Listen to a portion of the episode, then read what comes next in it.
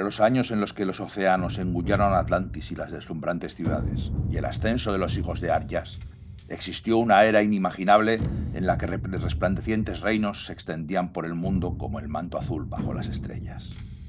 Allí llegó Conan, el cimmerio, cabello negro, mirada áspera, espada en mano, ladrón, saqueador, asesino, con gigantescas melancolías y gigantescas alegrías, para pisotear los enjollados tronos de la tierra con sus pies calzados con sandalias.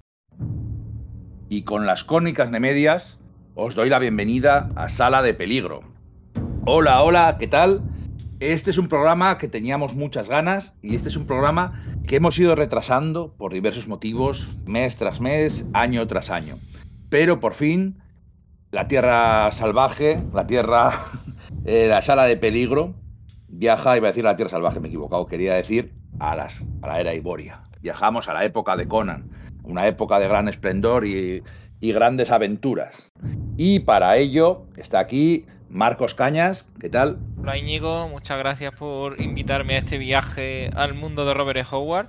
Y aunque hoy nos sorprenda, una época donde los cómics de Conan estuvieron a punto de cancelarse o de no fichar por Marvel, ya veremos que fue mucho más difícil de lo, de lo que parecía. Y por supuesto, también está aquí desde Britunia, Sergio Aguirre. Buenas compañeros, hola a todos nuestros oyentes. Pues sí, o sea, decir un poco todo lo que, o sea, reivindicar un poco lo que estáis diciendo, ¿no? Desde Sala de Peligro llevamos ahí desde, bueno, prácticamente desde que nos fundamos, tratando, o sea, con la, mm, dándole vueltas a la idea de, venga, ¿cómo hacemos uno de Conan? ¿no? Hacemos uno grande, vamos por partes, y se ha ido retrasando una y otra vez, y al final, pues es que tenemos muchas ganas, ¿no? Y por ejemplo, Marcos, que no suele participar tan habitualmente en los podcasts y tal, en el último que, que estuvo, luego cuando paramos de grabar y estuvimos hablando, también comentó su, su, afición por Conan y fue como, venga, esto hay que hacerlo lo antes posible. ¿Y cómo hacerlo? Pues yo creo que la mejor manera era, bueno, por lo menos ir por partes, ¿no? Y vamos a ir, pues eso, primero con, con el Conan de Barry Windsor Smith y más adelante iremos haciendo más programas, ¿no? Y esta es la anécdota esta que dice Marcos de, que los TVOs de Conan estuvieron a punto de producirse. Y luego hay una cosa que me hace mucha gracia, que tú te has confundido con lo de la Tierra Salvaje, ¿no? Y bueno, tiene gracia porque justo eh, Barry Windsor Smith empezó a hacer Conan al mismo tiempo que estaba haciendo Cazar en Marvel, ¿no? Porque después de su aventura inicial haciendo los X-Men, esos Daredevil, algunos Vengadores y tal, parece que cuando empezó a cobrar cuerpo y su arte empezó a cobrar voz propia, precisamente fue a través de estos personajes, pues digamos, alejados de la civilización, ¿no? Enseguida, por supuesto, se decantó por Conan y fue con quien hizo historia. Pero que no me parece tan mal hilado, no me parece tan mal hilado. Correcto. Entonces, bueno, ya habéis visto en la descripción, vamos a hablar del principio, del principio de todo. Roy Thomas, Barry Winsor Smith, con alguna pequeña aparición, dos, dos numeritos del amigo Jill Kane, de la leyenda Jill Kane. Este es el principio, es una era de gran aventura y son, para mí, para mí Conan y la era Iboria es una parte imprescindible de Marvel. Es, es Marvel. O sea, son los cómics de Marvel y no pueden ser separados, aunque, lo, aunque luego lo hayan sido y puede que vuelvan a serlo otra vez en el futuro, en el futuro cercano. En cualquier caso, yo soy Íñigo Rodríguez. Esto es Sala de Peligro y esperamos que sobreviváis a la experiencia.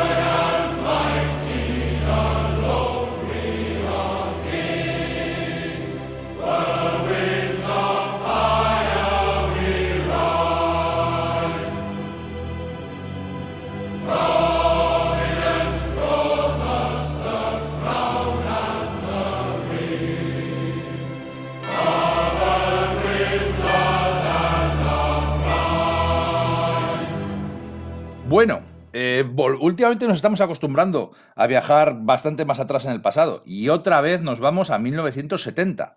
¿Quién quiere, ¿Quién quiere empezar? ¿Quién quiere comentar qué es lo que pasaba en aquella época en las oficinas de Marvel y qué hacía el divino Roy Thomas? Bueno, es verdad, ¿no? O sea, solemos, no solemos eh, circunscribirnos a, a, tiempos anteriores a, pues eso, 1980 o así, a pesar de que a mí toda la década de los 70 me parece gloriosa para Marvel. Y hace poco, con motivo de, bueno, pues del fallecimiento de Neil Adams, tocamos un poco ese tema, o con, el, con, la, con los Vengadores de Roy Thomas, ¿no? Esos ese final de la Silver Age, principios de la, de la Bronze, ¿no? Que hay siempre, bueno, cómo se dividen las, las eras de los cómics, ¿no? Siempre es difícil, ¿no? Y el, y el comienzo de la Edad de Bronce se suele marcar con la trilogía de las drogas de Spider-Man o, bueno, pues con el episodio en el que Speedy, el sidekick de, de Green Arrow, se descubre como un adicto a la heroína, ¿no? Yo suelo utilizar, yo suelo utilizar siempre el día en que ella murió. Eh, también es muy buena, claro que sí. Sí, sí, sí, sí, sí, tienes razón. Es algo posterior, pero encaja bastante. Sí, sí, sí, no, no lo había visto por ese lado. Pero yo creo que la aparición de Conan, de los cómics de Conan, también son, son muy básicos para eso, con esa idea del, de, de un antihéroe que llega y se convierte en enormemente popular ¿no? durante los 70 y los años 80. ¿no? Estamos hablando de un momento en el que las ventas de los cómics en general ya están bajando, nunca dejarán de descender a, lo largo del tiempo y Marvel está tratando de encontrar, bueno, pues una... Otros, otros géneros quizás con los que probar, algunas fórmulas con las que atraer a nuevos lectores. ¿no? Y bueno, y aquí ¿no? que, que Roy Thomas ¿no? se, le, se le ocurre por indicación de los lectores, no porque él fuese un gran fan de Conan, ¿no? El tema de quizás sea interesante adaptar a este, a este personaje que está siendo muy popular durante los años 60 y tal, eh, por una serie de reediciones. Bueno, ya sabéis que Conan es un personaje en realidad de los años 20 y 30, eh, creado por Robert T. Howard para la, la literatura pulp. Pero, pero bueno, en realidad el, el su, su, bueno, no, ¿qué, ¿qué, estoy diciendo? En los años 30 fue muy popular. Pero en los años 60 volvió a experimentar un gran auge, porque había sido prácticamente olvidado, gracias a unas reediciones que se hicieron con portadas de Frank Frazetta, ¿no? Frazetta es el que crea un poco la imagen que tenemos hoy, ¿no? Siempre hablamos de, de John Bustema, pero esa imagen de ese bárbaro mastodóntico viene realmente de Frazetta. Sí, con el pelo tan largo y tal, ¿no? Totalmente, chicos, porque además eh, había, yo descubrí el Conan de Barry Windsor Smith en una edición de Forum que tenía un pequeño extra que era pequeñas historias que contaba Roy Thomas de cómo hicieron esos cómics y en lo que estaba diciendo Sergio, él mismo admite que él no era un gran especialista en Conan, que él había comprado algunas cosas en los kioscos porque le gustaban mucho las portadas. Pero no fue hasta que ya no se animaron a comprar los derechos de Conan que él empezó a leer los libros. No conocía a Robert. Howard. Se lo había comprado por las portadas de Fraseta que le parecían muy atractivas. En realidad, bueno, según en qué momento le preguntes a Roy Thomas, te contará un poco una versión u otra, ¿no? Porque él, efectivamente, no era un gran fan de ello, era pues un gran fan, por ejemplo, del Señor de los Anillos, ¿no? Y de otras, otras pues pues literaturas fantásticas, pero de Conan en concreto le había pasado un poco más de largo. Pero efectivamente empieza a ver que los lectores demandan que se hagan eh, adaptaciones de ello y, él comienza dentro de las oficinas de Marvel a hacer un poco de lobby para de presionar, para decir, venga, ¿por qué no compramos esta, esta idea? ¿Por qué, no, ¿Por qué no adquirimos los derechos de, intelectuales para adaptar los, los libros? ¿no? Eso lleva una fase, ¿no? Porque dentro de poco contaremos ese, esa fam famosa anécdota con, los derechos de Zongor, el bárbaro, pero hay algo curioso que, me, pasa antes y que me relaciona directamente con, Barry Winsor Smith, del cual igual deberíamos pararnos a hablar un poco, porque al fin, a fin de cuentas, aunque es el Conan de Barry Winsor Smith y Roy Thomas, quizás hemos elegido este tramo por el, bueno, por el artista, ¿no? Aunque es verdad que la última saga la acaba John Bustema y hay un par de números por ahí en medio de, de Gil Kane, ¿no? Y es que, bueno, pues Barry Winsor Smith, por recapitular un poco, es un artista británico que a finales de los años 60 en Inglaterra, pues manda unas muestras a, a, los, a quienes estaban editando, publicando en el Reino Unido los TVOs de, de Marvel, se las, le, le, publican esas muestras como contraportadas de, de, esas ediciones, él escribe a Marvel, le, le, responde Linda Five, que es la esposa de Herb Trimpe, que era la, la, la asistenta de, de Stan Lee en ese momento. Entonces la respuesta que le da le anima suficiente como para que se vaya con Steve Parkhouse a, ahí a, Estados Unidos. De repente se plantan en, la, en, las oficinas de Marvel sin haber sido llamados ni nada de esto. Entonces tienen algunos problemas para comunicarse con él, dado el acento cerrado de, de Cockney que tiene, que tiene Barry Smith, y le dan algunos trabajitos, ¿no?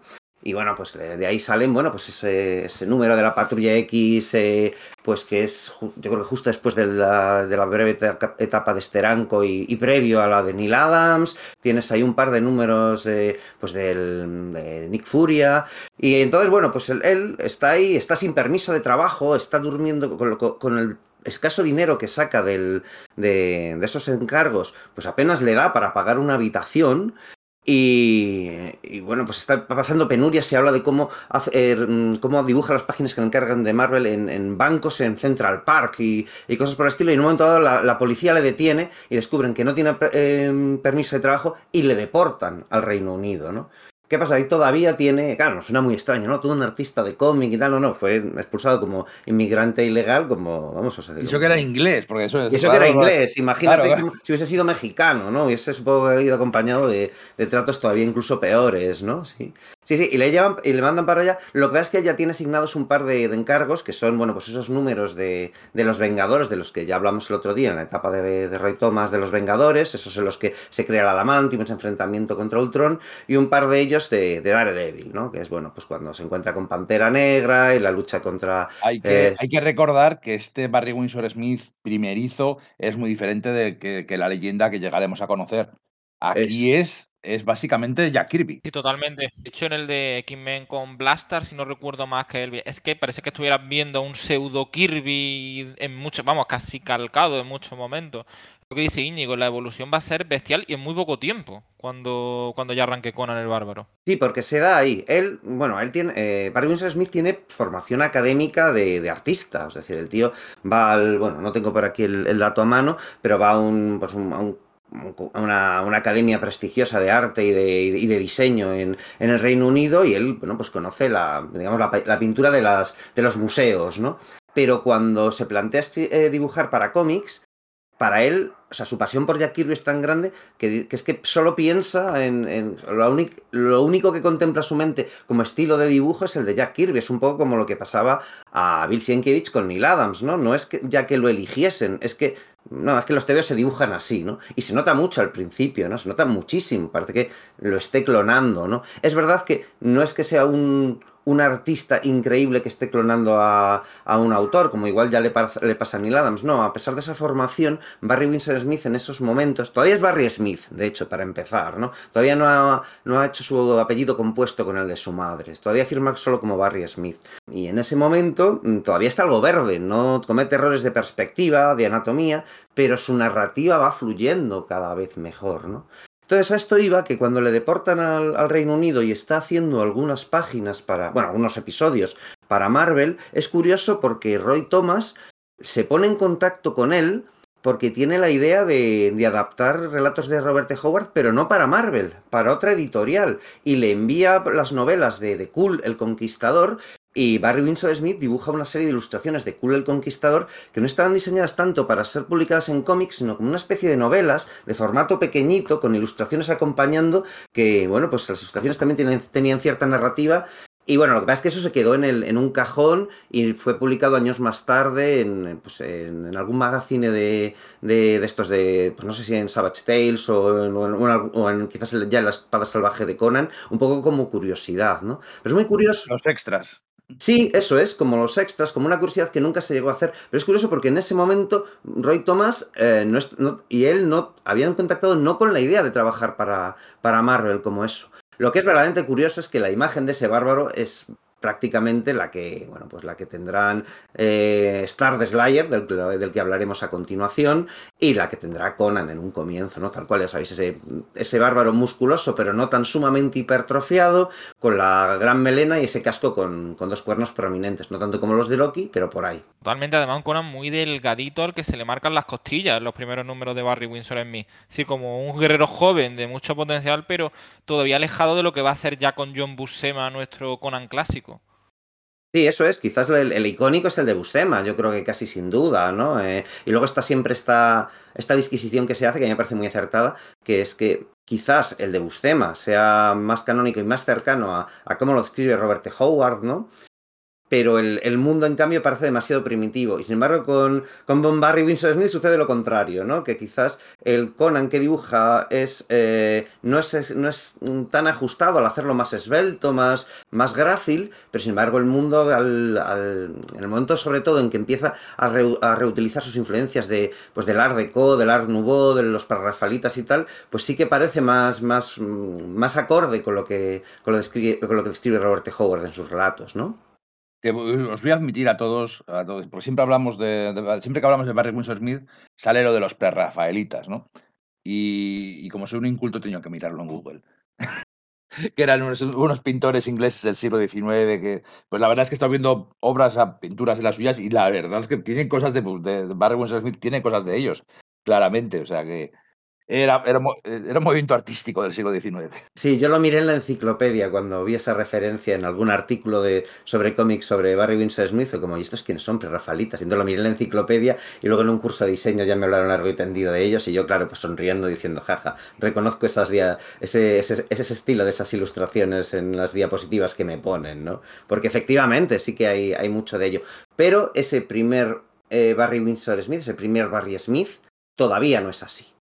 En ese momento realmente es cuando, bueno, pues ya estamos hablando de 1970, cuando mm, Roy Thomas ya empieza a ser más activo en las, en, las oficinas de Marvel con el tema de oye, de verdad, hablando con Stanley, con Martin Goodman, tenemos que, hacer una, serie de espada y brujería y lo suyo sería comprar los derechos de Conan. Entonces se, se, da una vuelta a la idea y dice, bien, es buena idea, Vamos a contratar a John Bustema, que está enormemente interesado en esto. A John Bustema no le gustaban mucho los superhéroes, pero en cambio este género sí que le atraía bastante.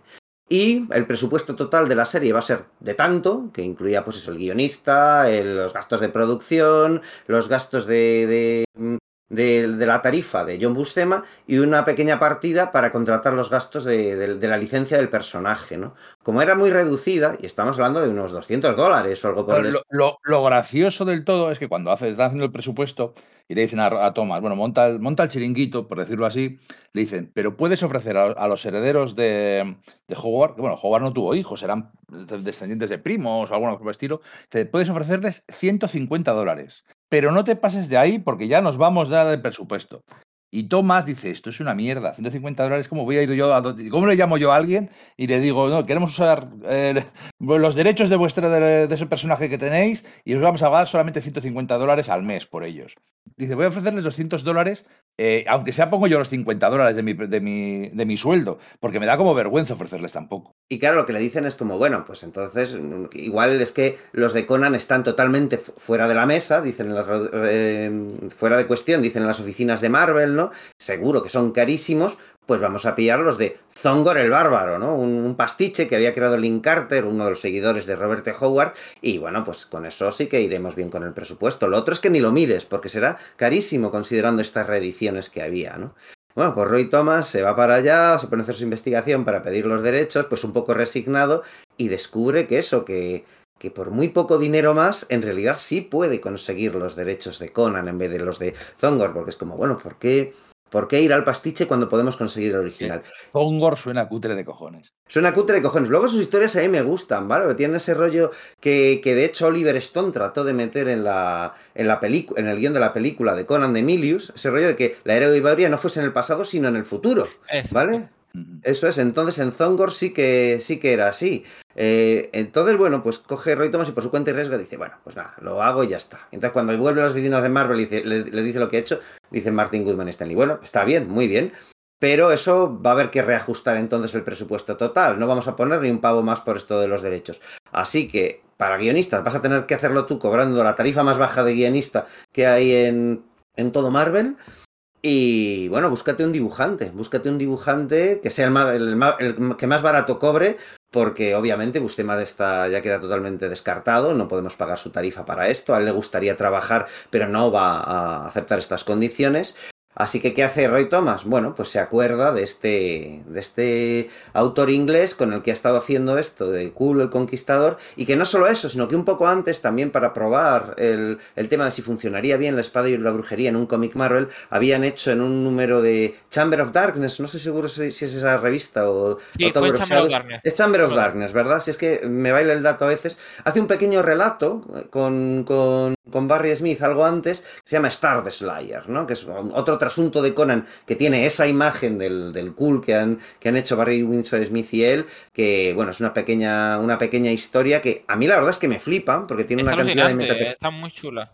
¿Verdad? Y es que está a muy buen nivel ese Barry Windsor Smith de esa época, quiero decir, ¿no? Que dice, bueno, sí, es el, todavía el clon de Kirby, pero que es incluso algo mejor que en el número uno de Conan, ¿vale? Hecho, vamos a decirlo, vamos a decirlo un poco claro, aunque nos estemos adelantando a, a, la narrativa que estamos teniendo, el número uno de Conan el Bárbaro es bastante flojo. Que me lo ha quitado Íñigo porque iba en consonancia a lo que dice Sergio, tanto Stan Lee como Roy Thomas estaban muy contentos con, bueno, este tío ha hecho Chamber of Darkness, lo que ha hecho Sergio, se le intuyen cosas muy potentes y fue un chasquito. Cuando llegaron las primeras páginas de Londres dijeron, buf, hecho, contrataron ahí a Dan Askin para que hiciera un poquito el intintado y arreglara el desaguisado, entre comillas. Fue, fue un bajón importante. Claro, probablemente a Barry Smith tampoco le interesase mucho Conan en ese momento, ¿no? Pero, efectivamente ese número uno de Conan parecía traicionar las expectativas anteriores que había habido con ese Star de Slayer, que además el guion eso es muy chulo, es de, bueno, pues un autor que está escribiendo un personaje de espada y brujería y decide que quiere acabar con sus aventuras y va a hacer una historia en la que lo mate. Entonces el personaje ficticio accede al mundo real, ¿no? Y es una cosa que yo leí de pequeño en un, en un pocket de ases de estos de Bruguera, que fue mi primer contacto con el Conan de Barry Windsor Smith, y me flipó muchísimo. Nunca había leído un TVO de esas características. Aunque luego, bueno, pues, pues ya hay, hay, autores que prácticamente se han especializado en ese género, ¿no? Como, como Grant Morrison, ¿no? Pero el primer apunte lo vi en eso, que es, eso es anterior a Conan, ¿no? Entonces, bueno, pues efectivamente le, le dan el trabajo a Barry Windsor Smith y ese primer número de Conan lo hace al mismo tiempo que hace lo que, lo que comentaba antes, ¿no? La colección no es la de Cazar, creo que es Amazing Adventures, no recuerdo ahora bien. Eh, entre el número 3 y el 6, eh, pues la mitad del TVO lo, eh, lo protagonizaba Cazar. Y ahí dibuja Barry, Barry, Smith al tiempo que está haciendo los números de Conan. Conan es de entrada una colección bimestral. Y bueno, pues yo diría que en Cazar está algo mejor. Ahí se presenta, por ejemplo, en esos números de Cazar a Garro, que el hombre petrificado, ¿no? El personaje este de los, pues, de los X, clásico de la, de, la Tierra Salvaje de los X-Men, ¿no? Que siempre lo asociamos más a los X-Men porque, bueno, pues lo conocemos más. Pero claro, lógicamente surgió previamente en, en, la serie de Cazar, ¿no? Así que eso, ahí llegó Conan. ¿Y qué tenemos que decir de ese primer número aparte de que es un poco flojeras? Bueno, la, la, verdad es que es un número donde hay una constante improvisación porque no sabían muy bien, bueno, que también hay que disculpar a Roy Thomas porque el propio Robert Howard lo había puesto complicado, porque Conan era un personaje de biografía muy difusa, de hecho incluso van a ser los fans de Robert Howard cuando ya el personaje empieza a coger popularidad, que le intentan hacer una cronología un mapa de cómo un poco la edad Iboria, porque Howard contaba con salto en el tiempo lo que quería, podía salir Conan joven, Conan ya convertido en rey, Conan mercenario, lo cual le daba mucho atractivo, pero hacía muy difícil que un cómic Marvel dijera, bueno, ¿cómo empezamos con este, con este muchacho? ¿no? Y en ese sentido, el primer número se nota que tienen muchos problemas para eso. Lo que van a encontrar es el pretexto de una guerra entre Aesires y Vanires, donde Conan está entre medias, como siempre, combatiendo a, por el mejor postor.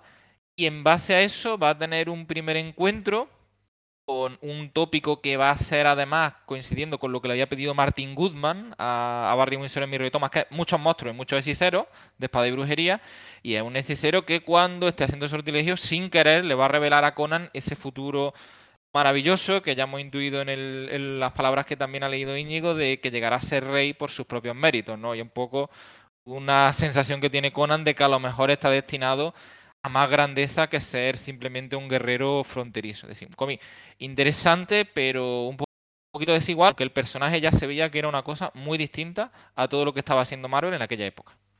Tiene mucha gracia porque en esa visión futura en la que pues digamos, eh, te da al lector, le da una, perspectiva de cómo de cuál va a ser el recorrido del personaje.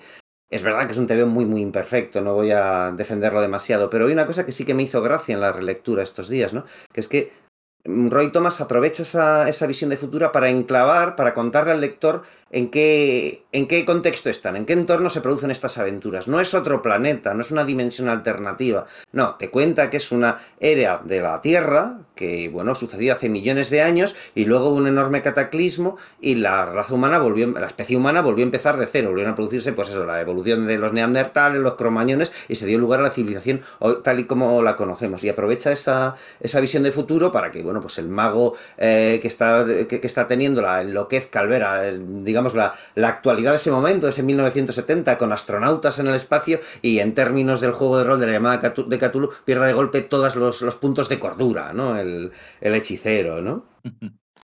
De todas formas, bueno, yo la era de Boria siempre he pensado que, que era como hace 10.000 años, algo por el estilo, ¿no? Sí, igual exagero, ¿no? No sé exactamente cuál es el... Yo creo que es eso, que, que se eh, llegó Atlantis, de hecho esto siempre es, porque como dice la canción, o sea, la canción, lo que como dicen las crónicas nemedias, cayó, cayó Atlantis, tuvieron que volver a resurgir, surgieron la era de Boria, que volvería a caer la poderosa Quilonia y el resto de reinos, y luego empezaría nuestra historia. Voy a decir que, bueno, que hemos empezado, que estamos hablando, nos estamos centrando en general en los cómics de, Thomas y Bustema. Tampoco, igual no es el momento, quizá más adelante, porque como hemos prometido, esto, este solo es uno de los primeros podcasts de Conan, ya hablaremos más adelante de Robert Howard y de los libros Pulp, sea, de las novelitas pulp. Me gusta mucho lo que ha dicho Rafael de que, claro, tienen las historias de Conan, tienen las historias de, de, Robert Howard, y luego, bueno, también hay, hay algunas historias no canónicas que hizo Link Carter, que hizo otro, tipo de gente, y que efectivamente estaba hecho esa, esa continuidad que se sigue muchas veces hasta hoy por fans, porque la primera historia de Conan, La Hora del Dragón, nos lo presenta, que de hecho es una, es una historia de Cool reutilizada, con cambiado los nombres prácticamente, eh, nos lo presenta ya como rey. Y luego va adelante, hacia atrás en el tiempo, contándonos historias, lo cual también es muy, muy evocativo. Nos da ese, ese aspecto de, de, que son leyendas apenas susurradas, restos de fragmentos de un tiempo perdido, y que eso... Heladas, ¿verdad? De una historia mayor. Exacto, y eso es algo que mantendrían en, en la espada salvaje de Conan. Hoy, hoy, no es el momento de hablar de la espada salvaje, porque eso son muchas horas. porque eso, ya, ya le dedicaremos, yo creo que un programa ello, ¿no? Sí, pero la espada salvaje de Conan efectivamente eh, recoge muy bien ese, ese efecto de las novelas originales, de las novelas, de las historias originales de, Howard, de empezar con Conan en el desierto con 28 años, Conan de pirata con 29, Conan eh, de viejo mercenario con 36, a punto de convertirse en rey de Aquilonia, todo ese tipo de cosas.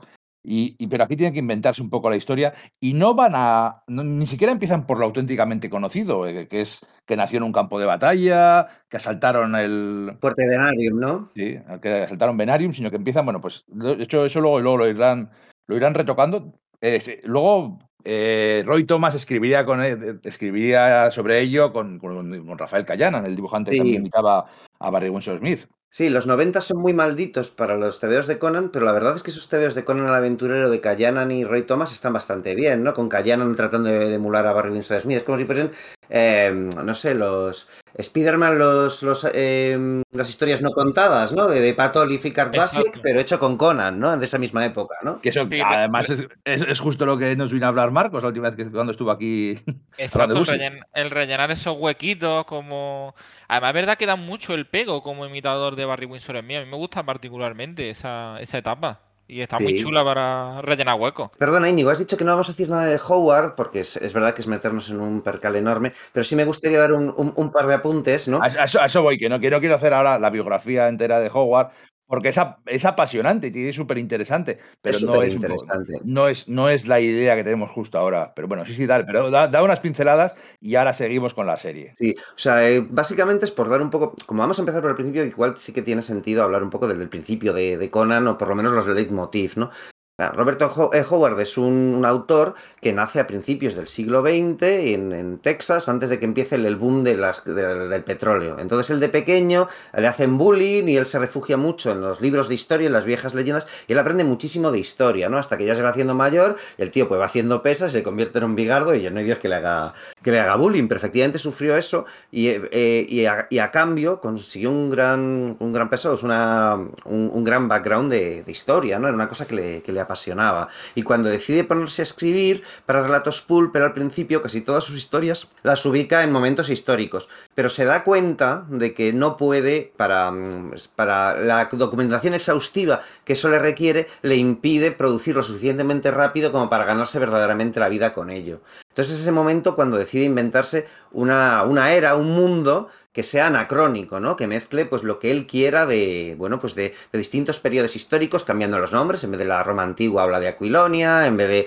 el Egipto pues clásico habla de Estigia, etcétera, etcétera, etcétera, etcétera, y ahí crea ese marco en el que puede hablar, él sabe de historia y es capaz de, crear análogos de, de situaciones e imperios, pero así no tiene que estar consultando la biblioteca permanentemente, bueno, pues sí, de, ese modo retrasando la, su producción para, llegar a, las, bueno, pues a las editoriales de, pulp que había pues normalmente en, Nueva York y que, bueno, pues poder realmente tener una carrera, ¿no? Además hay una cosa... pagaban por palabra, o sea, Básicamente, por eso su prosa es florida a veces, ¿no? Es una cosa que, se nota mucho, a veces las descripciones son un poco mm, eh, recargadas, ¿no? Y claro, responde un poco a eso, de que, bueno, pues tengo que meter más palabras, ¿no? Yo creo que donde es la prosa. esto igual que voy a decir, igual discutís conmigo o no estáis muy de acuerdo, pero a mí quizás donde más me gusta la prosa de, de Robert Howard no es tanto en Conan como en Solomon Kane, ¿no? A lo mejor porque es más reducidito y entonces me lo he leído, recogido varias veces, pero me lo he podido leer como más del tirón que, la, que en general, bueno, pues todas las, las, historias de Conan, ¿no? No es descabellado, Sergio. Yo, a mí también puede que me guste más. Lo, que pasa es que Conan yo creo que tiene el atractivo de lo que intuimos, ¿no? Es un mundo que no evoca tantas cosas que es muy fascinante, porque Howard, como bien habéis dicho, sabía mucho de historia y al igual que lo que luego hace uno de sus emuladores décadas después, que George R. Martin, dice, pues yo voy a coger la Edad Media, pero sin los corsés de una recreación histórica. Voy a poner dragones, voy a poner magos y voy a hacer paralelismos con cosas que han pasado, pero a partir de ello tengo libertad absoluta. Y yo creo que en Conan, gustándome mucho, eh, contra eso a lo mejor no está el mejor Howard, lo que sí está es las mejores ideas de Howard, lo que ha hecho que medios como el cómic siempre hayan tenido que tirar hacia ese medio porque lo que nos dos páginas de Conan te abren mil posibilidades. Sí, mola más, ¿no? En general. Yo no he leído, no he leído Solomon Kane, o sea, he leído cómics, pero no he leído las, las, historias. Y, y, a mí sí me gustan los, los libros. Ya sé que a vosotros también. O sea, también me gustan los libros de Conan, las historias de Conan, pero tengo que decir que lo tengo tan inextricablemente unido a los cómics, que me gustan más los cómics que, que, las, que historias de Howard, aunque sí que efectivamente esa capacidad de fascinación existe. Hay dos temitas, mira, por, lo por comentar lo que decía Sergio, dos, temitas muy importantes para saber de Robert Howard, para entender luego Conan que es que Howard efectivamente vive, nace en ese principios del siglo XX en Texas, donde el salvaje oeste acaba de terminar cuando la lucha por la, la lucha, la, valía de un hombre era su pistola y donde todo después ha llegado la civilización, ha llegado los trenes, ha llegado el petróleo y ha acabado con los indios, ha acabado con, con ese sueño de libertad que tenía el oeste americano en el siglo XIX. Pero eso todavía lo conoce, la, gente que, conoce Howard lo han vivido y es una cosa que, que está ahí todavía. Entonces, ese, ese ansia de libertad y ese odio hacia la civilización como algo corrupto, porque claro, la, fiebre del oro negro, la fiebre, del petróleo trae crimen, corrupción, prostitución, drogas, alcoholismo, trae un montón de cosas horribles a, esa Texas que antes era un paraíso natural. Y eso es lo que. Y ahí es donde crece Howard. Entonces, por eso Conan eh, transmite todo eso, ese desprecio por el hombre civilizado, por el hombre corrupto.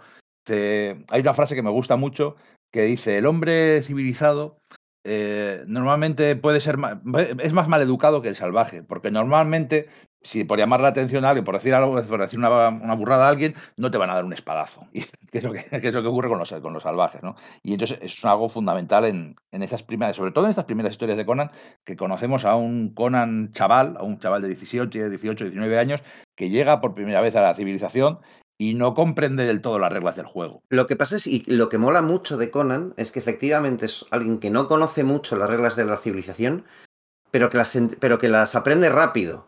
Es alguien muy inteligente, ¿no? Tenemos la idea de Conan, ese mazacote musculoso y casi pues como si fuese tontarro, y no, no, no lo es en absoluto, es que simplemente, bueno, pues llega, no sabe cómo funcionan las cosas, pero las entiende, las interioriza, aunque las rechace. Se da cuenta de que quizás no sean positivas, pero, es decir, él llega a ser rey de Aquilonia y habla, y habla un montón de idiomas y conoce un montón de sitios. No puede ser simplemente un gañán, ¿no? Es alguien que se fía también mucho de su, de su intelecto, no solo de su fuerza, ¿no? Y yo creo que ahí, efectivamente, bueno, pues Roberto Jugar quizás Puedo que de algún modo casi todos los escritores o los autores lo hacen, ¿no? Pero que proyecta un poco, ¿no? Le pasa lo mismo igual con, con el Borak o con personajes por el estilo, ¿no? Que, que tiene, que, que, le dan una idea de cómo le gustaría él ser o haber sido si no, hubiese, si no se hubiese corrupto pues, su, entorno natural, que era, que era ese Texas, que, bueno, que conoció de niño y que rápidamente, pues como ha dicho Inigo, desaparece. Y entonces, claro, el discurso que hay detrás de Conan y de muchas de sus otras obras es que el, el, la barbarie es, debería ser el estado natural y más puro del hombre, porque el de la civilización está inevitablemente destinado a la decadencia. Y eso es algo que se va a ver, pues no estoy en, las novelas, sino que es que en los TVOs, eso yo creo que Roy Thomas lo recoge bastante bien ya en estos primeros cómics, ¿verdad? Totalmente de acuerdo. Además, me encanta lo que dice en serio, que es eh, aprender rápido. Es decir, Conan puede ser muy ingenuo en chadizar, pero las dos primeras veces, a partir de ahí coge los códigos de los ladrones y es el mejor ladrón que hay ahí. Le puede engañar Gina, que es una muchacha pícara muy avispada, pero la siguiente vez ya no le engaña. Es decir, Conan siempre es muy rápido y aunque rechace las normas de la civilización, no es que yo creo que son las peores versiones de Conan un bruto que la rechaza porque sí, sino porque la entiende. Y yo creo que Roy Toma además abre un camino que si os acordáis con Curbusia, ya lo mencionamos un poquito, es en esa primera etapa donde Conan ve un patio de filósofos que están hablando y se cachondea de ellos con su chica. Y al final del cómic dice, me voy a quedar a escuchar porque creo que hay cosas que no sé. Porque ya tiene alguna experiencia que dice, puede que haya algo sobrenatural en el mundo y yo me tengo que enterar de esto. Decía, a mí estos tíos de barba blanca antes me daban risa, me choteaba de ellos. Pero digo, hay cosas que no comprendo y que me gustaría aprender. Y esa es la clave que yo creo que, como muy bien ha dicho Sergio, en el Conan de Barry Windsor en mi Roy Thomas está desde el minuto uno. La, segunda historia de la serie, ya por volver un poquitín a centrarnos, pero bueno, está, hacía falta esto. La segunda historia también es una historia un poco extraña en la que se ve envuelto en una, civilización, bueno, una civilización perdida de hombres mono que tienen esclavos y tal, que no está mal, no, es, una mala historia, tiene un final muy emotivo en el que, bueno, pues por supuesto libera a los esclavos y el líder de los esclavos muere y Conan hace un, discurso de este es el último hombrecillo, pero el, pero el primer hombre libre, algo así, que está bastante chulo, pero yo creo que lo auténticamente guay empieza ya en el tercer número, que es el, bueno, con el, el, ¿cómo es? el rey Dios, el rey gris y las que el dios eligen gris, a los el dios muertos. gris, sí, sí. El dios gris, eh, el crepúsculo del ceñudo dios gris.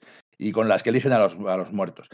Y ahí ya empieza el salto de calidad del dibujo de Smith. Es decir, que los dos primeros son pues un imitador de, de Kirby, con algunos destellos muy buenos, pero también con algunas. Hay algún par de viñetas, hay algunas que son eh, apresuradas y se ve que, que, son, que son hasta mal hechas, o sea, directamente. Sí, aunque en narrativa luego él mejora mucho, todavía arrastrar unos números más, que hay cosas en las que, bueno, esto igual se podía haber planteado mejor la, la, historia, ¿no? Pero ya aquí es lo que dices, o sea, ya empiezas a verle despegar, ya empiezas a decir, espérate, espérate, a por ahí debajo, debajo de esas cintas, ¿no? De, primero eso de Dan Atkins y tal. Barry Bunsen Smith fue muy crítico con los, con los entintadores, excepto con, con Dan Atkins, solo quería Dan Atkins, ¿no? A Sal Buscema le toleraba simplemente, pero odiaba activamente el, el entintado de Fran Giacoya, y eso no iría más que a más, sobre todo cuando viniese su, su, progresión. Pero efectivamente hay algunas viñetas que es como no solo están, no son feotas, sino que además no está muy claro lo que pasa, y es el texto lo que te lleva a entender lo que, lo que sucede, que, y bueno, pues es algo que, nos puede llamar la atención, pero es que sí, Smith todavía estaba verde ahí y necesitaba la muleta de Roy Thomas, al que parece que siempre se le, se, se le desprestigio, vilipendie, y bueno, pues él a lo mejor ayudó mucho a que ese cómic tuviese mucho, bueno, esa, esa, esa, colección realmente acabase de tomar forma. Es muy curioso esto que comentas, lo de la, civilización de hombres simio y tal, porque por lo visto eso fue un poco imposición en plan de, bueno, vamos a hacer algo que sea algo un poco más creíble, ¿no? Como que en el primer episodio habían aparecido demonios salados venidos de otra dimensión, entonces en dos meses ya empezaron a llegar cartas y como que no acaba de gustar que fuese tan sumamente fantástico el ambiente de Conan. Y de hecho en cartas de los correos de lectores de, de números posteriores, hablando de este segundo número, se alaba eso, ¿no? Al hecho de sí, sí, esto es como más, un poco más Lovecraft, ¿no? Ese rollo de unos seres semi-humanos cruzándose con una civilización humana, quizás haya ecos del planeta de los simios, pero al revés, o ecos de bueno, pues de, de, de, los Morlocks, de la máquina del tiempo, y a la gente hubo un, un sector de la afición que sí que le gustó eso que parecía que el, que el, segundo número apuntaba, pero que finalmente no acabó siendo. Y creo que fue una decisión acertada por parte de Thomas, vaya. A mí cuando me gustan más las historias de Conan es cuando lo sobrenatural es un elemento. O sea, cuando es un mundo sí. prácticamente realista y de pronto pues un ser de más allá de las profundidades interrumpe y, y es una cosa que mirarlo, pues que es Lovecraftiano, de, de Lovecraft, ¿no? De una criatura que te, te, vuelves loco de mirarla y Conan se la carga hachazos. A diferencia de los sí. héroes de Lovecraft, Conan va y les infla hostias. Eh... Conan es la reivindicación del, del, ser humano como algo grande frente a, frente a lo que decía Lovecraft de que no somos nada frente al infinito, ¿no? Es como, pues, Robert de Howard, que eran muy amigos, por cierto, Robert de Howard sí. y Lovecraft, es una cosa que igual no hemos dicho, y eh, eh, Howard formaba parte de ese grupillo literario que era el Círculo de Lovecraft, tenía el, el, el, apodo de dos pistolas Bob, y bueno, pues se llevaban re, realmente bien, ¿no? Se conocieron pues haciéndose consultas entre ellos eh, por, por tema de mitología gaélica, bueno, no olvidemos también que los pulp se publicaban también las cartas de los lectores, ¿no? Como pasa en, como pasaba antes en los cómics, y que era un modo en el que los aficionados y los autores podían conectar los unos con los otros, y de hecho hay elementos en la, en la mitología de Conan y de, y de Cool que son Lovecraftianos, y al revés también sucede, ¿no? Eh, y bueno, pues de, de, de, Lovecraft y de Howard, pero también hay otros autores intermedios que, que colaboran ahí, es decir, los hombres serpiente de, de, Cool, que también aparecen en Conan, y que por tanto luego aparecen también en el universo Marvel, porque no estaba muy claro si esto sucedía en el universo Marvel eh, también, ¿verdad? Eso igual es algo que, que podríamos hablar, ¿no? Yo creo que los herederos de Robert T. Howard, cuando concedieron los derechos a Marvel, no querían que fuese así, entonces se establecen cosas sutiles, ¿no? En plan de, bueno, pues eh, más adelante ap aparecerá Kulangaz, ¿no? Y Kulangaz aparecerá luego en Red Sonja, y luego Red Sonja saltará al universo Marvel, ¿no? Sí que habrá algunas conexiones por ahí, en los TVOs Marvel sí se hará referencia a, bueno, pues esa era en la que ha vivido Conan, pero mm, debía, no debía hacerle mucha gracia a los herederos de Robert T. Howard, quizás por un cierto purismo, pulpo literario, el hecho de que su obra quedase tan relacionada con, el universo superheroico de la editorial que les estaba publicando. Lo cual es un poco contrasentido porque, claro, precisamente es lo que hacía Howard. Es decir, no, es, Eso el, es. el pasado de, de Conan y la era Iboria es el pasado de nuestro mundo y están conectados sutilmente con Lovecraft. Y, y que hay más, pues eso, que en la Patrulla X aparezca eh, Kulangaz y domine la ciudad de Nueva York, porque es, es directamente, o sea, eso es historia de Marvel. Entonces, que, que en vez de todo relacionado, y además que los cómics, que son los hijos del, del pulp, los herederos del pulp, pues bueno, que esté ahí, para mí es totalmente natural. En el Marvel Teen de Chris Claremont y John Byrne, Spider-Man y, y son ya que hay una especie de posesión del cuerpo de Mary Jane o algo así, si no recuerdo mal, como que Sí, eso es. Eso estaba muy chulo, es lo que dice Inge. Yo creo que es, es el espíritu Howard, es, es el espíritu Es un Howard. tebeazo, además, ese. O sea, decir, John Byrne ahí dibuja increíble. O sea, decir, que es como que. Yo cuando oí hablar de ese TVO de pequeño dije, venga, vete. Y luego lo leí y dije, no, espérate, es un cacho de TVO, ¿eh? O sea, tanto por el, por el guion como John Byrne está ahí a, a muy pleno nivel y, e integra bastante bien ambas mitologías. Bueno, es que de hecho, lo dicho, es que. Kul- Bueno, igual estoy, estoy adelantando cosas, pero Kulangaz es, es introducido unos números después, cuando está el crossover con Elric. Entonces Kulangaz se supone que es el hechicero del mundo de Conan que contacta con el mundo de Elric. Entonces es adorador de los dioses del caos del mundo de Elric. ¿Qué pasa? Que cuando, bueno, pues es una cosa que, que tiene unos derechos muy concretos para esos dos números. Y luego cuando se recupera Kulangaz, se dice, sobre todo lo recupera eh, Chris Claremont, dice, bueno, no puedo utilizar los dioses del caos de, de, de, de Michael Moorcock porque no hay derechos para eso. Así que utiliza esa creación que se había sacado por ahí en puño de hierro y tal, que eran los, ¿cómo se llaman? Los Engarai, ¿no? Que recordaréis este, este bicho en plan alien que atacó a Kitty Pryde en el último número de John Byrne en la Patrulla X en Navidad. Bueno, pues suponía que eran algo así como, como los dioses del caos o los dioses Lovecraftianos, ¿no? Y entonces Kulangaz pasa a adorar a esos seres, un poco como, de tapadillo, para que fuese, tu, tu, hubiese una excusa de cómo, cómo evoco un poco lo mismo sin poder utilizar es, A, sí, a esos Chitón, derechos. a Chitón no, no le ayuda que también que es el dios del caos y creador de la magia oscura, no llega a, a- yo creo que también se le llegan a relacionar. Sí, en realidad sí, o sea, tienen, tienen que ver. Yo creo que los que los Ngarai son servidores de Catón, estoy casi seguro de eso. Oh, no sé cómo se pronuncia Chitón, pero bueno. Yo siempre digo Catón, ¿no? Porque se supone que, es, que es- lo de Catón es por catónico, ¿no? O sea, como Claro. del- deidades de debajo de la tierra o telúricas o tal, ¿no? Y por eso yo digo Catón y porque lo, eh, lo oí pronunciar en la serie de televisión de Blade, que no sé si habréis visto alguno, pero yo No. fui de esos tíos que la vieron en los 2000. Sí, la sí, sí. Chitón, dios del caos, que es un elemento intra- tra- tradicional del universo Marvel, a pesar de que algún guionista diga que no existe la magia del caos en, en Marvel. De Pensaba- es. ¿Pensabais que no me iba a meter con Bendis en un podcast de, de- de Conan? Pues estabais muy equivocados. Somos un meme, ya esto es ya lo nuestro recurrente, ¿no? Lo de, lo de siempre, siempre hay una forma de encontrar a, a Bendy, siempre, No, siempre, prometo- siempre hay una forma de si- atacarles. Si no lo hago yo, lo va a hacer Pedro en todos y cada uno de los podcasts.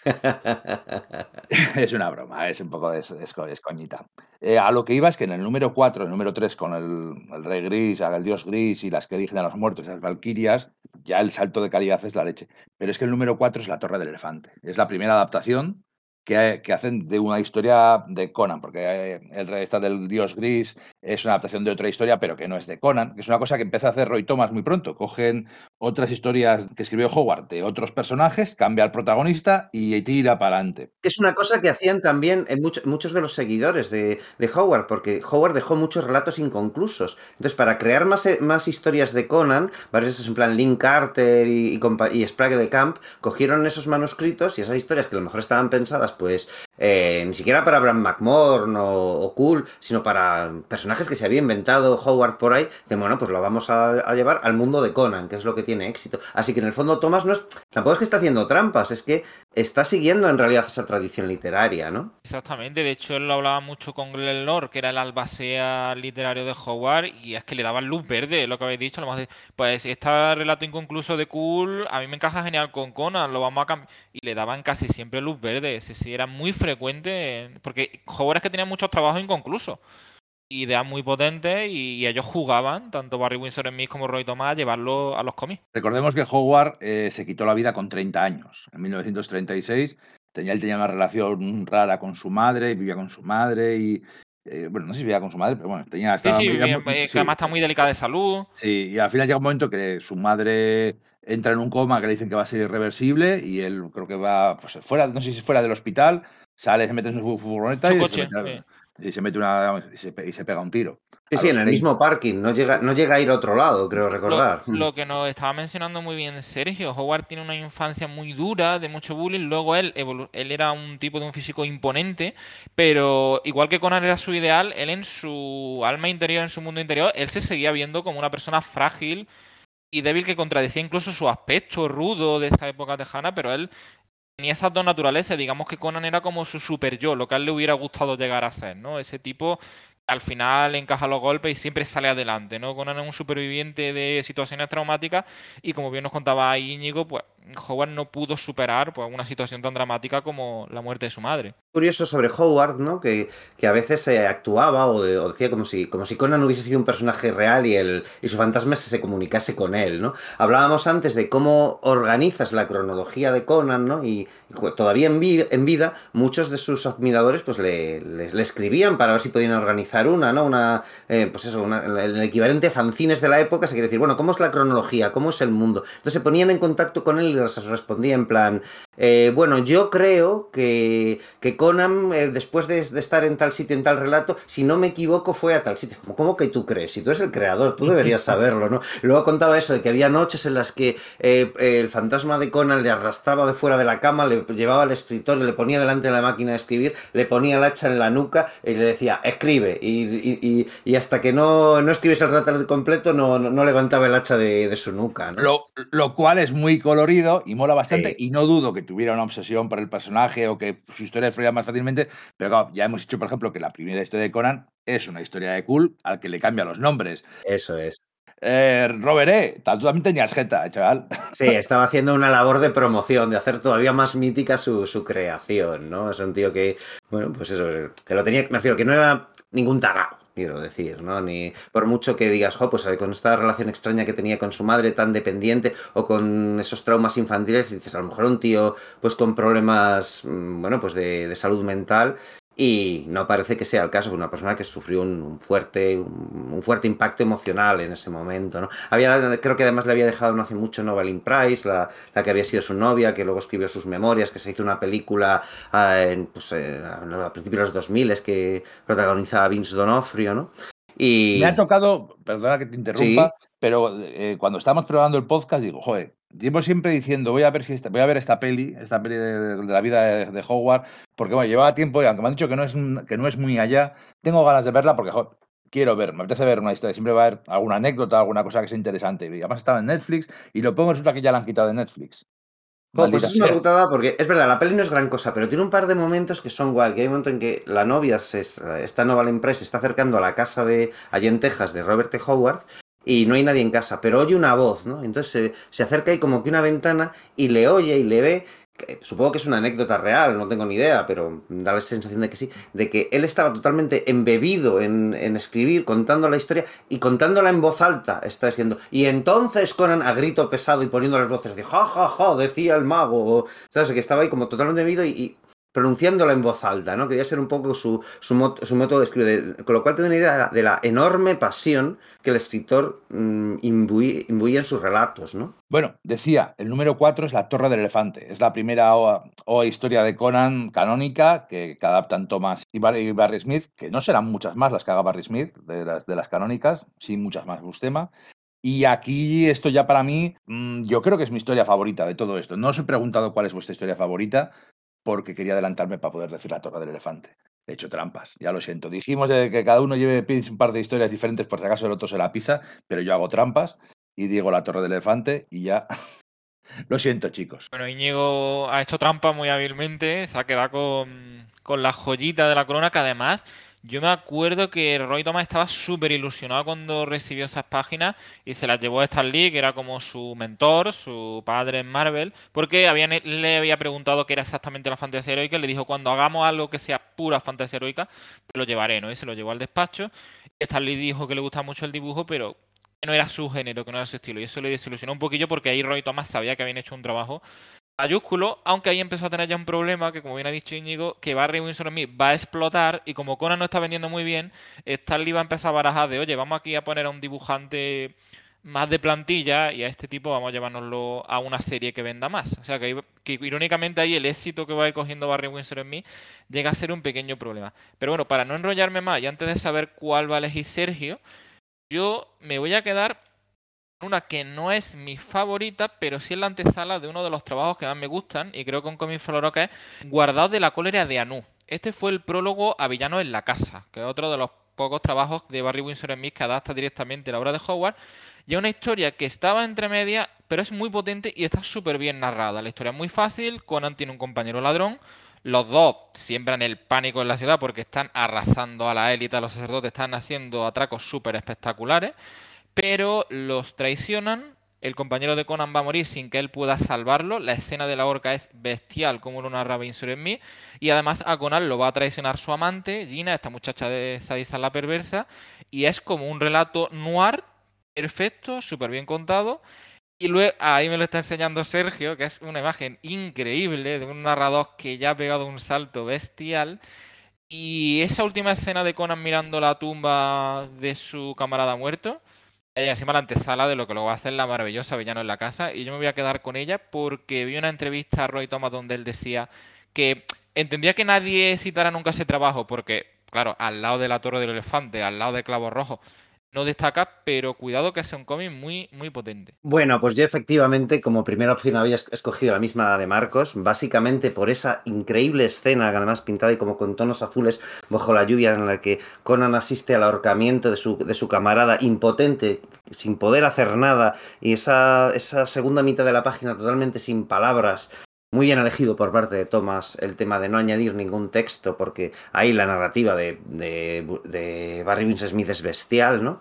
Entonces me voy a ir a la otra, que, en el fondo temáticamente es un poco por el estilo, que es el final de Halcones del Mar, que recordar, que es cuando, en el medio de la, de la, de la guerra entre Turán y, y Vilayet, ¿no? Cuando Conan descubre que su compañero Fafnir lo han matado. Eh, pues, es decir, eh, su compañero Fafnir ha caído herido en el, en el bando eh, turaniano, ¿no? Y ha perdido un brazo. Y cuando vuelve a ver cómo está, descubre que, bueno, pues que, que han tirado a todos los heridos por la borda.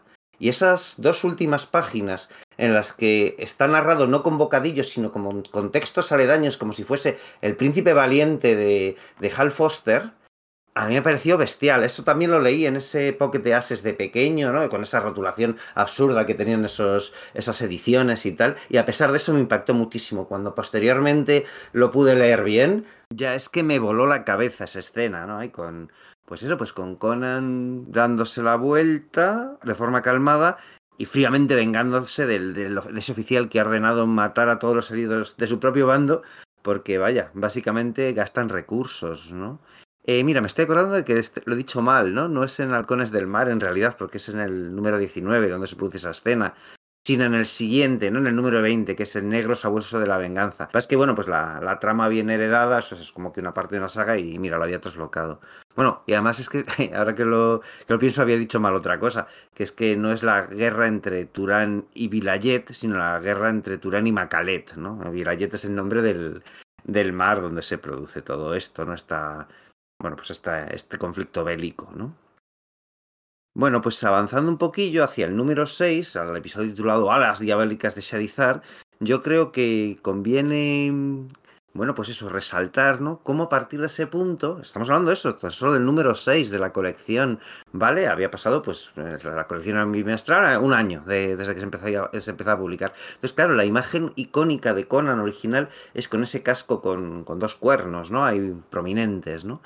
Y sin embargo, y sin embargo, en este, con tan solo un año pasado la colección, en este número se libran de ese, de casco y por tanto de su imagen más icónica, que sin embargo Em, bueno, pues eh, continúa posteriormente. seguimos identificando a Conan con ese casco, ¿no? Aunque sea en sus versiones primitivas. Y es mm, sorprendente, ¿no? Que tan pronto lo perdías. Es decir, que a Barry Smith, por ejemplo, le quedaban todavía casi 20 episodios por delante, ¿no? Y, sin embargo, y tienes la idea de que, es, de que el Conan de este autor siempre va con ese casco y no, no, no, no debió cansarse pronto, ¿no? Ya, sabe, ya lo he comentado, ¿no? Fue como concebió aquel boceto del Rey Cool que nunca que, no llegó a publicarse a finales de los años 60, cómo concibió a Star Slayer en aquel eh, Chamber of Darkness.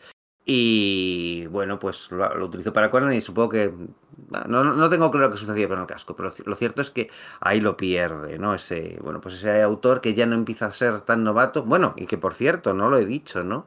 Que bueno, es cuando en esos orígenes de la colección que he comentado antes, en los que a él se le va a contratar básicamente tan solo, hablo de Barry Smith, ¿no? Se le va a contratar tan solo porque es el tipo, el, el tipo que más barato cobre, dos tíos que salen a, a, pedir el trabajo, pero al final no se le da por ese tema de, la, de, las tarifas, son por un lado Gil Kane, ¿vale? Que luego cogerá el personaje, porque él era un enamorado de Conan y había de hecho tratado de adquirir los derechos para una publicación que había hecho a finales de los años 60, y un jovencísimo Bernie Wrightson. Bernie Wrightson era súper flipado de Conan, de hecho luego más adelante, si no me equivoco, hizo historias de Cool y tal, y él quería haber hecho Conan, ¿no? ¿Os imagináis, chicos? ¿Os imagináis un, un mundo en el que Conan lo hubiese dibujado Barry Windsor, o sea, en vez de Barry Windsor Smith, Bernie Wrightson? Tampoco es que lo cambie, ojo, pero, pero hubiese sido interesante de ver, ¿verdad? Muy, muy curioso. Es una cosa muy interesante. Un what if en toda regla. Es un what if en toda regla y decir, ostras, imagínate todo esto, ¿no? Que la, la imagen que hubiésemos tenido para la posteridad de ese, de ese autor, en vez de como autor de terror, hubiese sido como, como autor de, pues eso, de espada y brujería, ¿no? Bueno, aunque no claro. Dudo, no dudo que hubiera metido bastante terror. No lo dudo, tenía un, tenía un lienzo perfecto donde plasmarlo. Y bueno, he dicho esto de que a lo mejor no hubiese sido os hubiese sido conocido por, como autor de Espada y Brujería. Bueno, Barry Winsor Smith se quitó luego ese, San Benito y demostró ser muy todoterreno, ¿no? No, no, pensamos en él solo como autor de espada y brujería, ¿no? Es, otra cosa. El Barry Winsor Smith que llegaría a ser, pues es un monstruo que de vez en cuando, es un dios que de vez en cuando baja de los cielos y nos da algunas de sus obras. Eh, poco, eh, siguiendo con el, con el relato más o menos cronológico, hay una historia, una cosa muy graciosa en la historia Alas Diabólicas sobre Sadizar, que al principio de la historia eh, Roy Thomas mete a, una, a, unos trasuntos de Farci el ratonero gris, los personajes de, de Fritz Lieber, eh, como son el, este Fafnir, que luego será amigo suyo, y otro que se llama la rata negra, que son, son básicamente ellos y llega Conan y, y les infla a los dos. Con lo cual, una vez más, Conan pues, es mejor que los demás personajes de fantasy de, de, espada y brujería. Es muy divertido, además, luego que fue casi por accidente que decidieron seguir con Farnir y que fuera el que se iba a encontrar en la isla y después la acompañaría a Turán en la escena que no ha descrito Sergio, pero ese, esos juegos van a ser muy frecuentes. Por ejemplo, en Chadizar también conoce a Gina, que luego lo va, a, lo va a acompañar a varias aventuras y es la que lo termina traicionando y es la excusa para villanos en la casa. ¿no? Decir, que ellos sí que van creando ya cada vez más un elenco de secundarios muy potente. Y por ejemplo, en Villano en la casa también está Murilo, que luego será jefe de una especie de menada mercenario donde se incorpora Conan, que sí, eso. O Jess Digger, que es la escena que nos ha descrito Sergio, cuando mata al que tiró por la borda a Farnir, le deja al príncipe de Turán una cicatriz que va a llevar toda su vida y se convertirá en una de las grandes némesis del bárbaro. Que sí, que a ellos les gustaba mucho ir sembrando de miguitas de pan el camino para luego explicar un poco esas rivalidades y amistades que tenía Conan por todo el mundo iborio. Sí, o en el número 5, ¿no? Con la hija de Sukala, a Sukala y a su hija, luego son los personajes que utiliza en el crossover con, con Elric, ¿no? Porque, bueno, el, el plot de, de, ese crossover con Elric de más adelante, de nuevo me estoy adelantando, perdonad, pero el, el plot de ese crossover con Elric era cosa de Michael Moorcock, te sugería que hubiese un brujo por ahí, su hija, y dijo Barry, eh, perdón, bueno, dijo Roy Thomas, ¿no?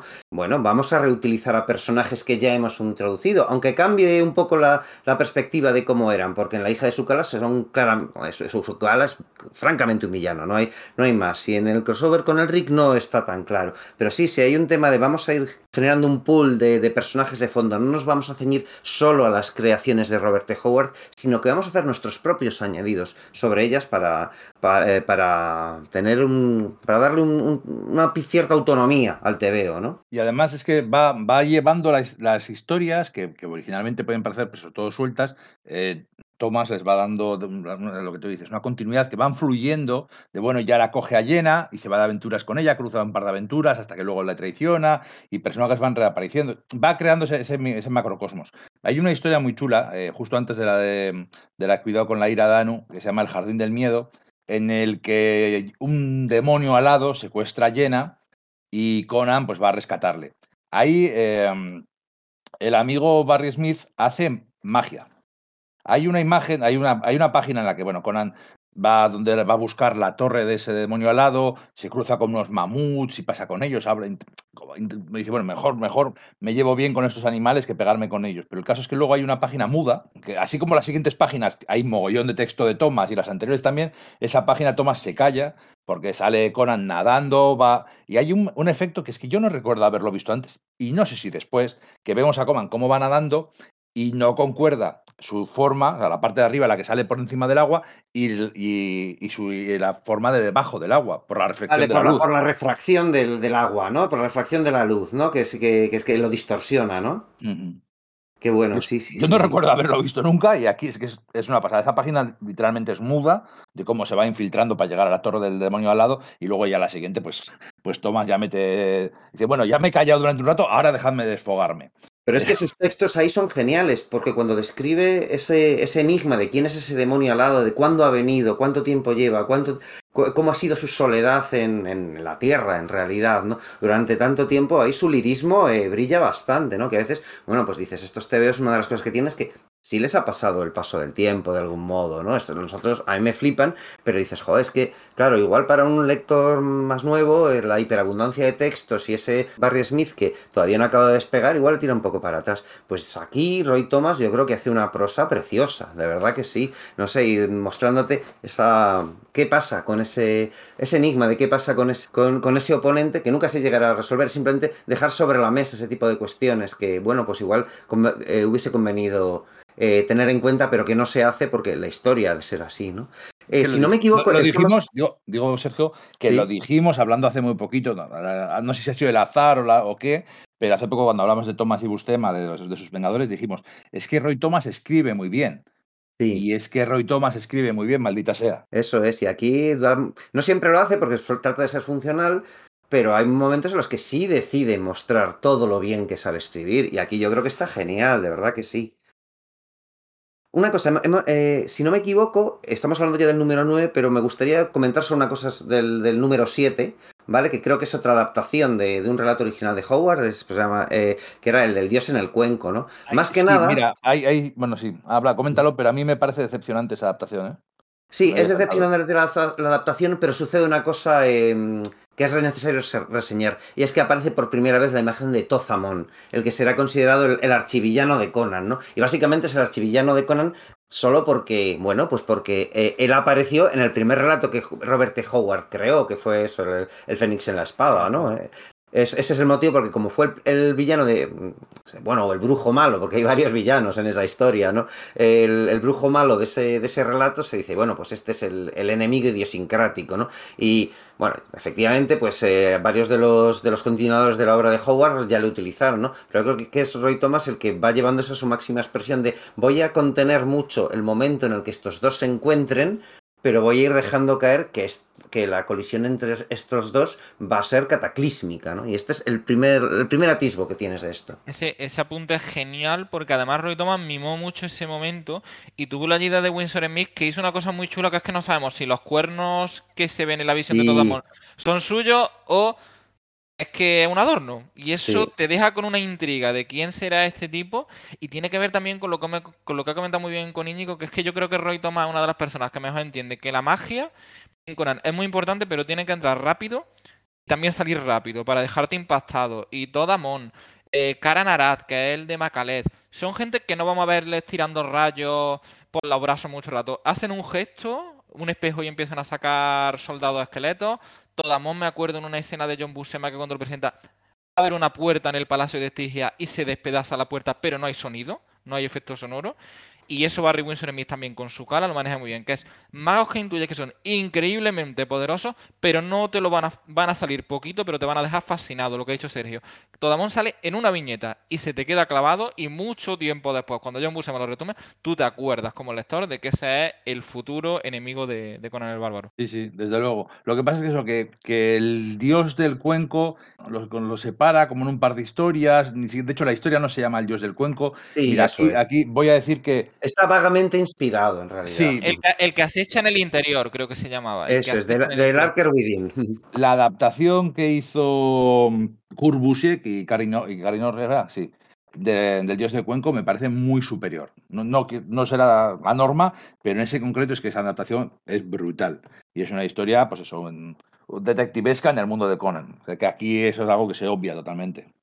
Estoy totalmente de acuerdo. O sea, también hay que contextualizar. Esto es un TV de hace más años. Estamos hablando de, un, bueno, pues un Barry Winsor Smith que ya está despegando, pero todavía no es quien era. Y, y los TVs se hacen de otro modo, ¿no? Así que, bueno, igual la comparación no es justa. Pero sí, o sea, efectivamente. O sea, hacer esos TVs de, porque a veces los pasamos un poco por altos y tenemos la idea de que los tebeos de, de, Conan, los de Marvel, son verdaderamente los buenos. Y es normal, tú mismo lo has dicho, Íñigo. O sea, es que lo uno va con lo otro. Pero Dark Horse también tiene tramos de, utilizar al personaje muy bien. Todo lo de Tim Truman y Tomás Guiorello es mm, una absoluta delicia. Y bueno, pues eso está. Esa adaptación es una cosa que también sucede, ¿no? Que se adaptan varias veces los relatos de, Howard con Conan e igual pues algunos eh, bueno pues salen mejor parados no porque esta primera versión quizás es demasiado cruda o se han tomado libertades separando elementos de trama y llevando a los otros lados y sí pero bueno, con todo sí que quería reseñar eso, ¿no? El hecho de que aquí es donde aparece por primera vez ese gran villano, ¿no? Sí, es súper importante. También lo, entiendo lo que dice Íñigo, porque además el propio Roy Thomas luego en entrevista lo dice, que está muy recargado de diálogo. Igual que hemos elogiado porque Roy Thomas escribe deliciosamente bien. Eh, él mismo hace la broma de que si alguna vez hiciera un programa de radio sobre Conan, esta sería la, la aventura más fácil de adaptar de todas las que hicieron, porque es que es todo el rato hablando, en plan Agatha Christie, en el museo ese de la ciudad donde se han quedado, una chica contratada a Conan, pero sí que te deja con una sensación de que no se ha sacado todo el jugo que podía una historia que es potente y el monstruo está muy chulo, el monstruo que dibuja Barry Windsor en mí, esa serpiente con forma humana, y sí que partir una lanza por una cosa que, que he leído sobre Barry Windsor en mí que me ha gustado, que es que sabe darte las pausas en las peleas no todo es continuado. Ese momento donde Conan está cogiendo el último fuelle para intentar acabar con ese monstruo, eso es de un narrador muy bueno. Que sabe darte ese momento justo de no precipitarte y que tú compartas la. Porque ahí Conan lo ves contra las cuerdas, o sea, casi asfixiado por esa serpiente. Y ese último golpe que le das, casi tú leyéndolo, suelta el cómic diciendo, uff, menos mal que ella lo ha tumbado, ¿no? De incluso a Conan le ha costado tumbar a este bicho. Pero sí es verdad que es un cómic que, que decepciona un poquito para, para lo que podría haber tenido. Por volverme a otro, otro momento que está muy chulo, una anécdota muy, muy curiosa que es, interesante de contar, es que, bueno, en esta serie de espada y brujería y eh, violencia, sangre y mujeres sexys estaban luchando siempre contra el Comics Code Authority. Claro, los, los cómics los, mandaban en blanco y negro, o sea, mandaban, eh, antes de darle color, lo mandaban para allí y tenían que pasar pues esa censura previa que consistía el Comics Code, ¿no? Que esa, esa censura a la que se, sometían teóricamente voluntaria pues tanto Marvel como DC, bueno, y las demás editoriales de cómics. Entonces siempre están luchando de, bueno, no se puede ver eh, como una espada le entra un tío y le sale por detrás, no se pueden ver pechos, obviamente, de mujer, no se puede ver muchos salpicones de sangre, un poquitín igual. Luego más adelante meten algo más de sangre, pero, pero poquito. Ahora que en esos primeros números se ve como Conan les pega y se mueren, pero no sale la herida, ni salen chorretones de sangre, ni nada por el estilo. Entonces cuentan una anécdota muy graciosa, porque en esta del contra el bicho alado, la torre del bicho alado está rodeada de unas plantas carnívoras. Entonces el bicho tira a un, pues, a un hombre salvaje, le tira esas plantas y entonces en una secuencia se ve cómo se van volviendo rojas porque las plantas se lo comen. Pero como mandaron, lo que mandaban era el, original entintado, o sea, la copia entintada, lo que fuera que mandaran, pero era sin color, al mandar a los Comics Code no dijeron, ostras, se lo ha comido y se ha llenado todo de sangre, porque eso no lo dice el texto, solo se ve una vez que tienes el color, y por eso pasó el Comics Code. Y es súper potente la escena, ¿no? Ese rollo de las flores, cómo se van embebiendo de la sangre del, del vamos, del, desafortunado que cae, es, o sea, resulta realmente muy, muy, muy escalofriante y funciona muy, muy bien, y no, no me sabía eso lo de esta triquiñuela, qué bueno, qué bueno, y claro, tiene todo el sentido del mundo. Sí, después de eso ya viene, pues, cuidado con la ira de Anu, en el que llena, pues ve a otro chico más guapo y entre dinero y no sé qué, traiciona a Conan. Está ese número, pues eso, ese combate contra un dios que Conan gana por porque le engaña, o sea, porque hay un hechicero que es el que le invoca a un sacerdote y bueno, le quita la protección, entonces el, el toro gigante se carga al hechicero, pero Conan no hubiera podido. Lo que dices de los combates de Conan, Conan gana en sus batallas y lucha y tal, pero tiene que costarle. Si siempre te llega y, bueno, ostión, y se muere el monstruo, no tiene gracia. que, siempre lo, divertido de Conan es que se enfrenta a unos, a unos rivales y a, unas, a unos enemigos, a hace unas hazañas casi sobrehumanas a base de fuerza de voluntad, bueno, pues todas esas cosas que tiene, de por supuesto fuerza, velocidad, siempre se habla de sus reflejos de pantera y todo ese rollo, pero le tiene que costar porque, porque se enfrenta a cosas contra los que los simples humanos no pueden enfrentarse. Eso es lo chulo. Y con, y con Barry Windsor Smith, Conan suda que se, le, se, le, ve sudar, ¿no? Es, es, curioso eso. Luego es que igual se pierde un poco y hay, otras formas en las que, por ejemplo, John Buscema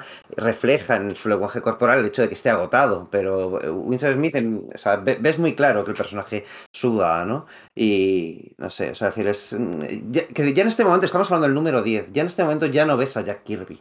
En, en, Barry, en Barry Smith. Quizás alguna traza, dices, bueno, pues esto en general es un TV Marvel, pero igual incluso puedes asociarlo más a, cuando tienen tintados de Frank Yacoya o, o de Sal Buscema, porque son tintados pues muy, muy marcados de la, de la casa, ¿no? De, de Marvel. Te parece un TV muy Marvel, pero no te parece necesariamente un TVO de Jack Kirby. Él ya está haciendo esa explosión de la que hablábamos antes, ¿no? La que dice, bueno, espérate, yo soy un hippie de los años 70, de los años 60-70, está con esa vorágine de hay que tirar abajo la, la barrera que hay entre el, el, alto arte y el bajo arte, el de las galerías y el de los, y el de los kioscos, esa distinción es falsa, vamos a mezclar todo. Así que es cuando empieza a plasmar sus influencias de Art, Deco, Art Nouveau, pre-Rafaelitas, etc. en el cómic pero no solo es eso, porque no simplemente que utilice trucos visuales o eh, un, estilo gráfico de, ese tipo, sino que además él va mejorando como autor y sus anatomías y sus perspectivas, por no hablar de sus narrativas, van mejorando espectacularmente. En este punto él ya es una, es, mm, bueno, pues no, no sé si una estrella, creo que para eso todavía falta solo un poquitito, porque ya lo es en breve, en breve, no sé si en esos momentos ya aquella asociación de mm, comiquera que se formó, el ACBA, ¿no? que estaba por ahí pues Neil Adams, eh, Stan Lee, que, bueno, pues uno lo quería hacer para, hacer banquetes, el otro para luchar por los derechos, ¿no? Pues daba los, los, premios Shazam aquellos, ¿no? Y no sé si es aquí o muy poco después, cuando ya les dan el, galardón a, de la serie, o sea, de mejor serie continuada a Conan y a Barry Smith como mejor, como mejor dibujante, etcétera. Si no es ahora, será, será, será en muy breve creo que es un par de números, un, poquitín después, pero, pero aquí, ya en estos momentos es cuando se lo está ganando. Es que no hay número en que no tenga alguna secuencia, que siendo todo bueno, pero en, cada número hay al menos una secuencia memorable. Una cosa que está narrada, que juega con la cámara, el movimiento y tal, que hace cosas que no se habían visto o que no se ven tan fácilmente o que son muy difíciles de plasmar, cosas que se te quedan en la memoria tal como están contadas. ¿no?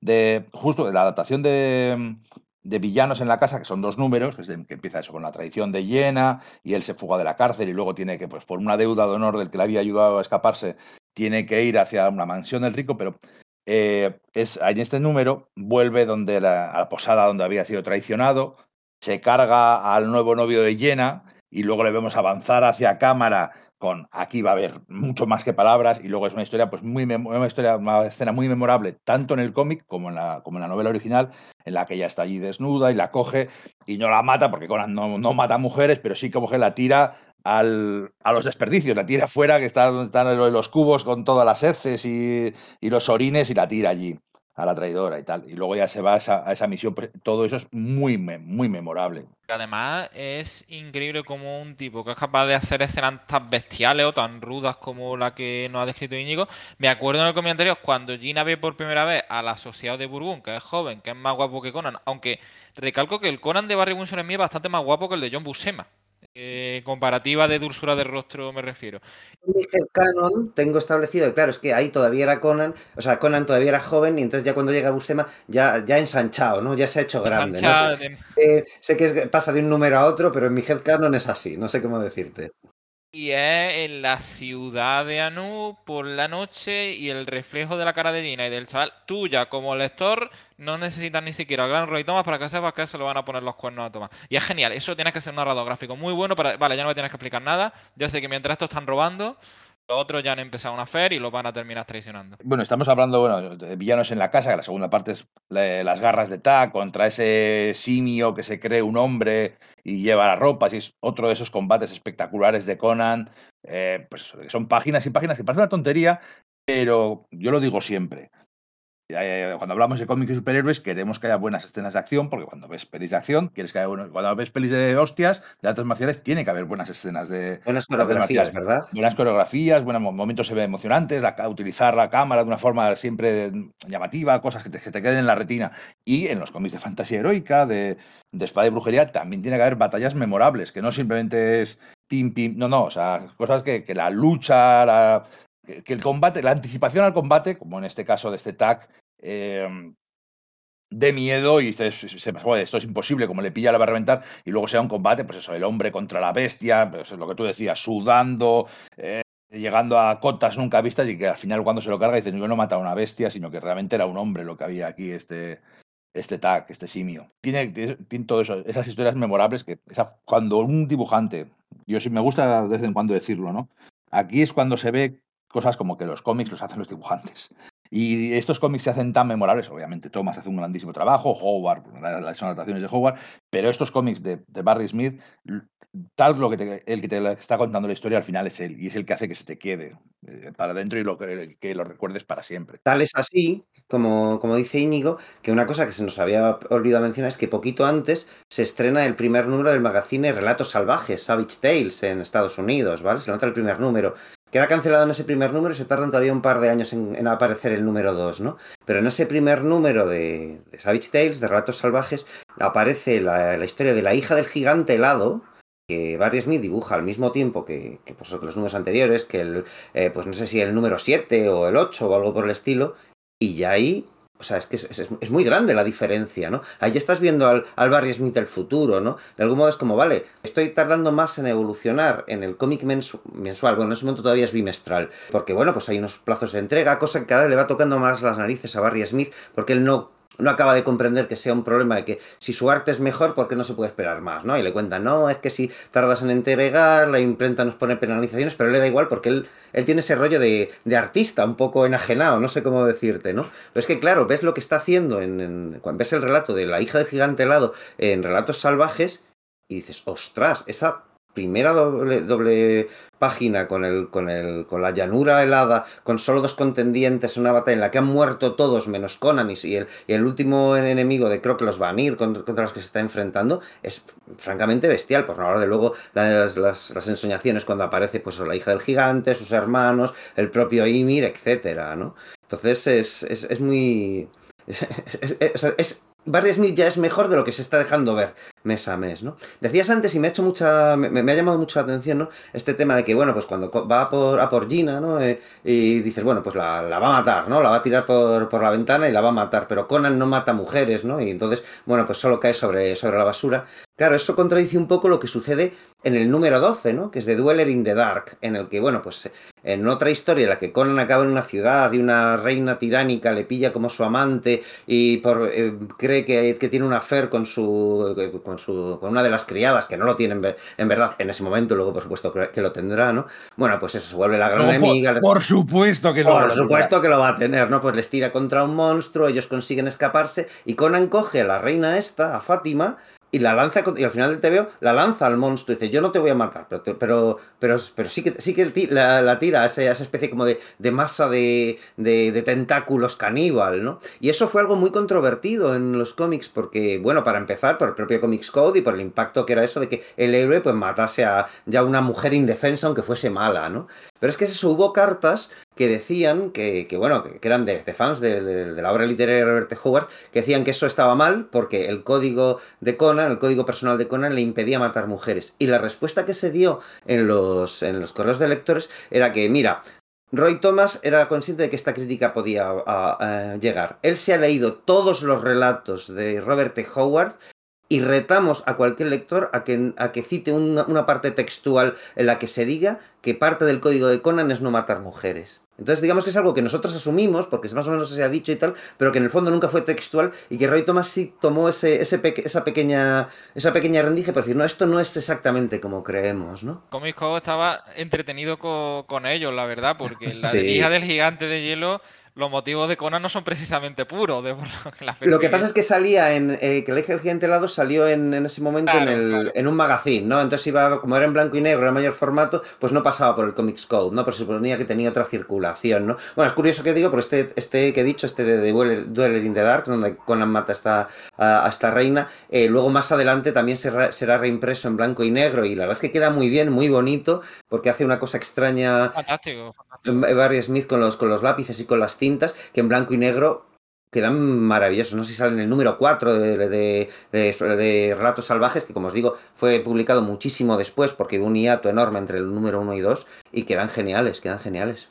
Yo he visto mil veces intentar copiar esa primera página de los dos guerreros que sobreviven a la batalla frente a frente. Es curioso que, que sea prácticamente el número siguiente, ¿no? Al final, dos números después de lo de Tena, lo de Jena, sucede lo de la reina esta. Pero claro, es que Jena la había traicionado y la había entregado a la guardia.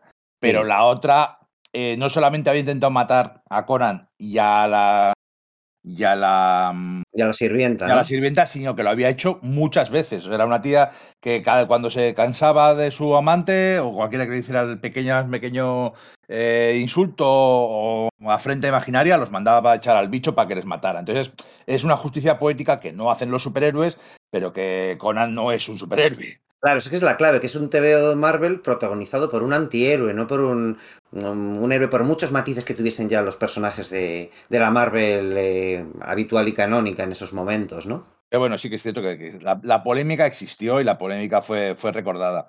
Eh, todas esas, hay unas cuantas, hay una sucesión, pues aquí Conan se enfrenta a ese morador de las profundidades, en el siguiente se enfrenta, va a la ciudad de Yezuz y se enfrenta al dios araña, que básicamente es, pues ella la araña, es una pedazo araña grande de narices, Omnel, Inmombrable se llamaba, en, en, otro de esos combates épicos, ¿no? De eh, sobrevivir a los malos, cargarse al monstruo con muchísimo sufrimiento y llevarse a la chica, porque es lo que hace. La verdad es que no se puede obviar el, factor de fantasía masculina que tiene Conan. es lo que todos hemos querido, de matar a los malos, llevarnos a todas las chicas. Entiéndeme, habrá que no, pero la fantasía que, la fantasía de poder que supone con el bárbaro es innegable. Por eso fascina tanto pues, a niños, adolescentes, adultos durante tanto tiempo. Sí, sin duda. O sea, decir, es uno, es uno de sus atractivos, es una cosa con la que te tienes que enfrentar, ¿no? Tienes que saber que igual lo que ahí sucede puede herir tus sensibilidades, ¿vale? O sea, decir, en un momento dado, sobre todo en esta perspectiva del siglo XXI. Pero una vez que aceptas ese juego, decir, bueno, estos estas obras fueron creadas en ese contexto y es testosterona, a más no poder, etcétera, es que son casi los, Sí, yo diría que son los mejores dentro de, ese desarrollo. Y, bueno, pues algo, algo tendrán cuando no tantos otros bárbaros de, espada y brujería, porque se ha tratado de imitar este modelo hasta la saciedad. Bueno, pues hay pocos que hayan perdurado, ¿no? No creo que sea solo debido al hecho de que ha tenido pelis, ¿no? Que por cierto, es decir, hace poco ha sido el, 40 aniversario de la película de, John Milius de Conan el Bárbaro. Sí, totalmente. Además, yo creo que como bien ha dicho Sergio, aceptando ese contexto, que ya por fortuna está superado, pero son muy disfrutables y además yo creo que tenía otros elementos que hacen que supera sus copias cutres. Por ejemplo, la tensión sexual. Ya hablaremos de la que tienen Sonja y Conan en Macalet y la que tienen Valeria y Conan en, Clavos Rojos, que son muy, muy atractivos y muy, eso no lo podríamos encontrar en ningún cómic de superhéroes de Marvel, donde las relaciones son mucho más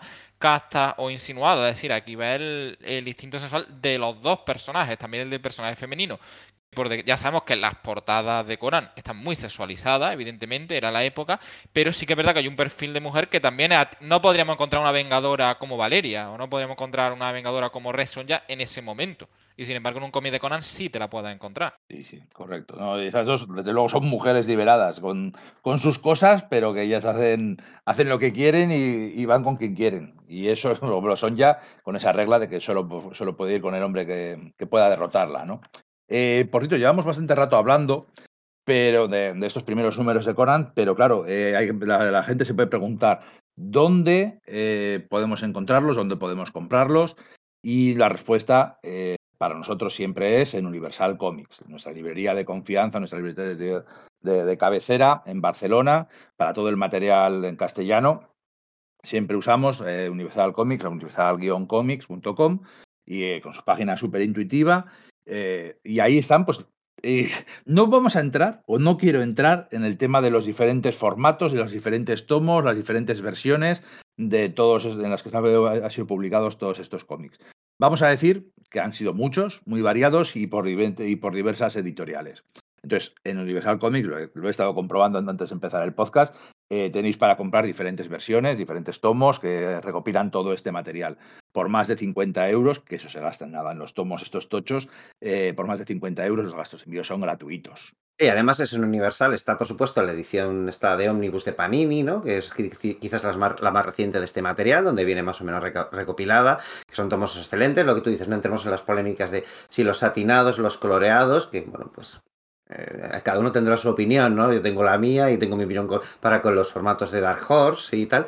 Pero bueno, es que en Universal puedes encontrar eso y también puedes encontrar, pues no sé, o sea, cuando Forum a, principios de los 80 empezó a publicar con el Bárbaro aquí en España, empezó por historias de Bustema, se quedó sin material y empezó a republicar historias antiguas, las primeras historias de Barry Windsor Smith a la altura del 60 y pico, ¿no? Pues ahí todavía en Universal Comics puedes encontrar números atrasados de eso, si lo prefieres en formato, bueno, pues eso, añejo de los años 80, ¿no? Hay varios números de, la etapa de Barry Windsor Este que acabamos de hablar de Villanos en la Casa, por ejemplo, está por ahí, ¿no? Eh, también están, por ejemplo, el, número uno de Conan el Aventurero, ¿no? Este, este que hemos, hemos, mencionado de los años 90 de, Roy Thomas y Rafael Cayana haciendo esos relatos perdidos de, de Conan, ¿no? Sí, Universal Comics siempre es, bueno, pues la, la librería a la que acudir, tanto para material atrasado como para todas las novedades de, que se publican en nuestro país. Y lo que dice Íñigo, más de 50 euros que te los gastas volados con el precio de los TVOs hoy por hoy, eh, envío gratuito al, territorio peninsular y un servicio de envíos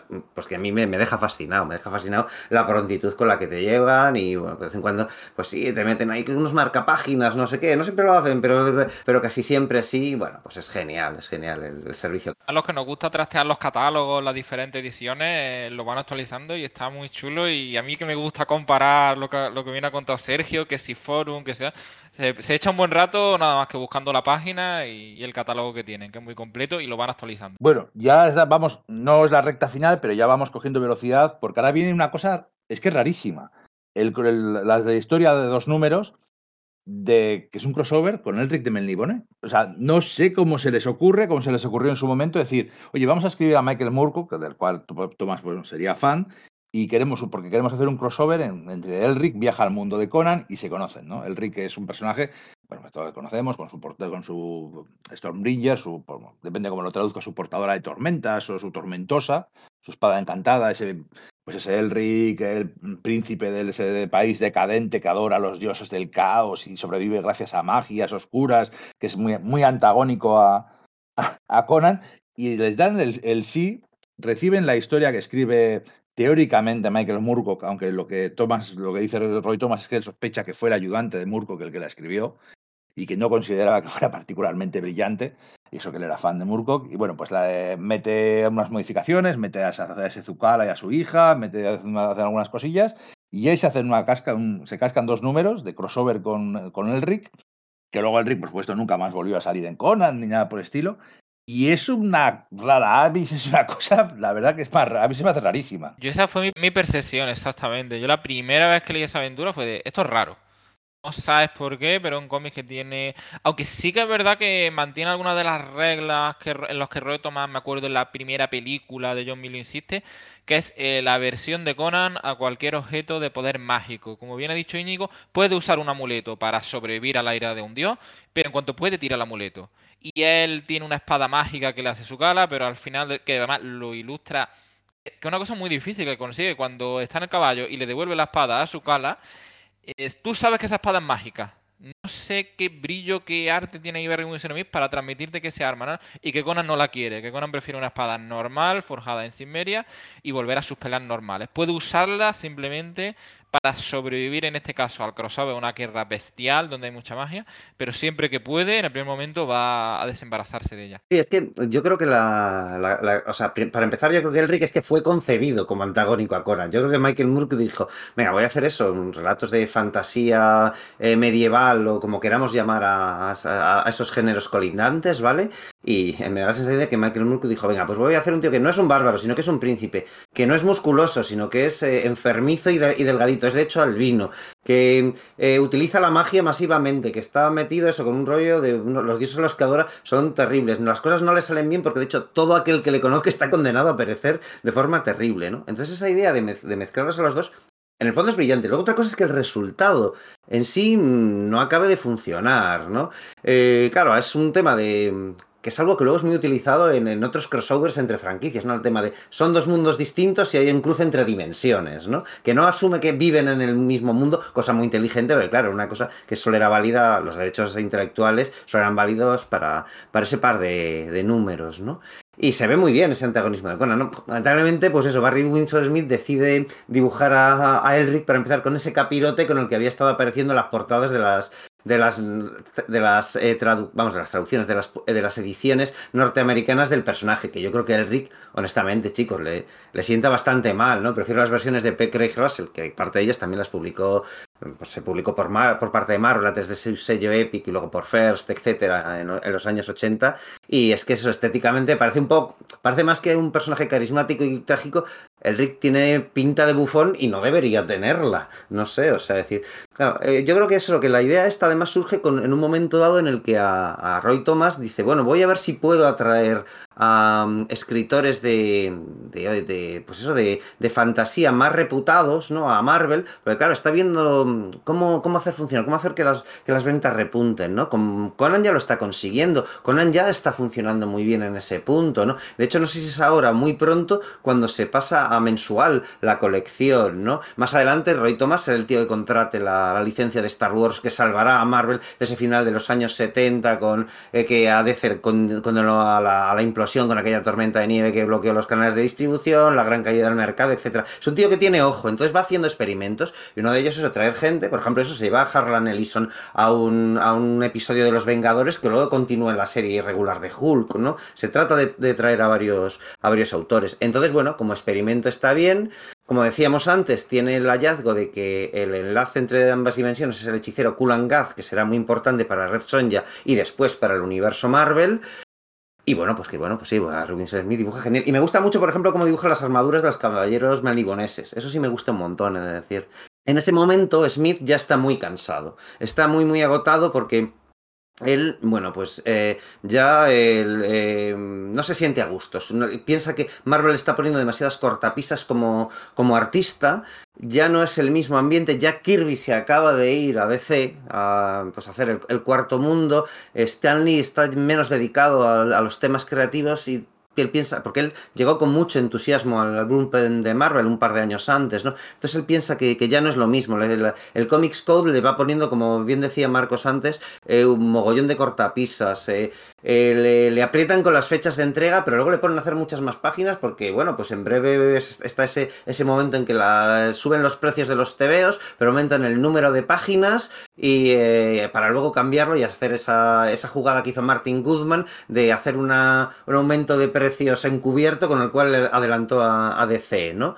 Y lo, hemos, comentado muchas veces. Yo creo que siempre que hablamos pues, de Jim Shooter, sí, terminamos hablando de esto, ¿verdad? Lo hemos comentado, pero es que es, que es, que es una jugada maestra. Es, de, perro, de, perro, viejo. De perro viejo, de perro viejo. Y además se, nota, se nota un montón porque algunas historias, por ejemplo, las de villanos en la casa, hay un, hay un par de números que son de 17 páginas, son muy cortitos. le da tiempo con escaparse de la cárcel y vengarse de llena. Y luego ya tiene que ir para el siguiente número. Y luego, en estas mismas serie de historias, hay aventuras muy largas que cuentan porque, porque aumenta el número de páginas, ¿no?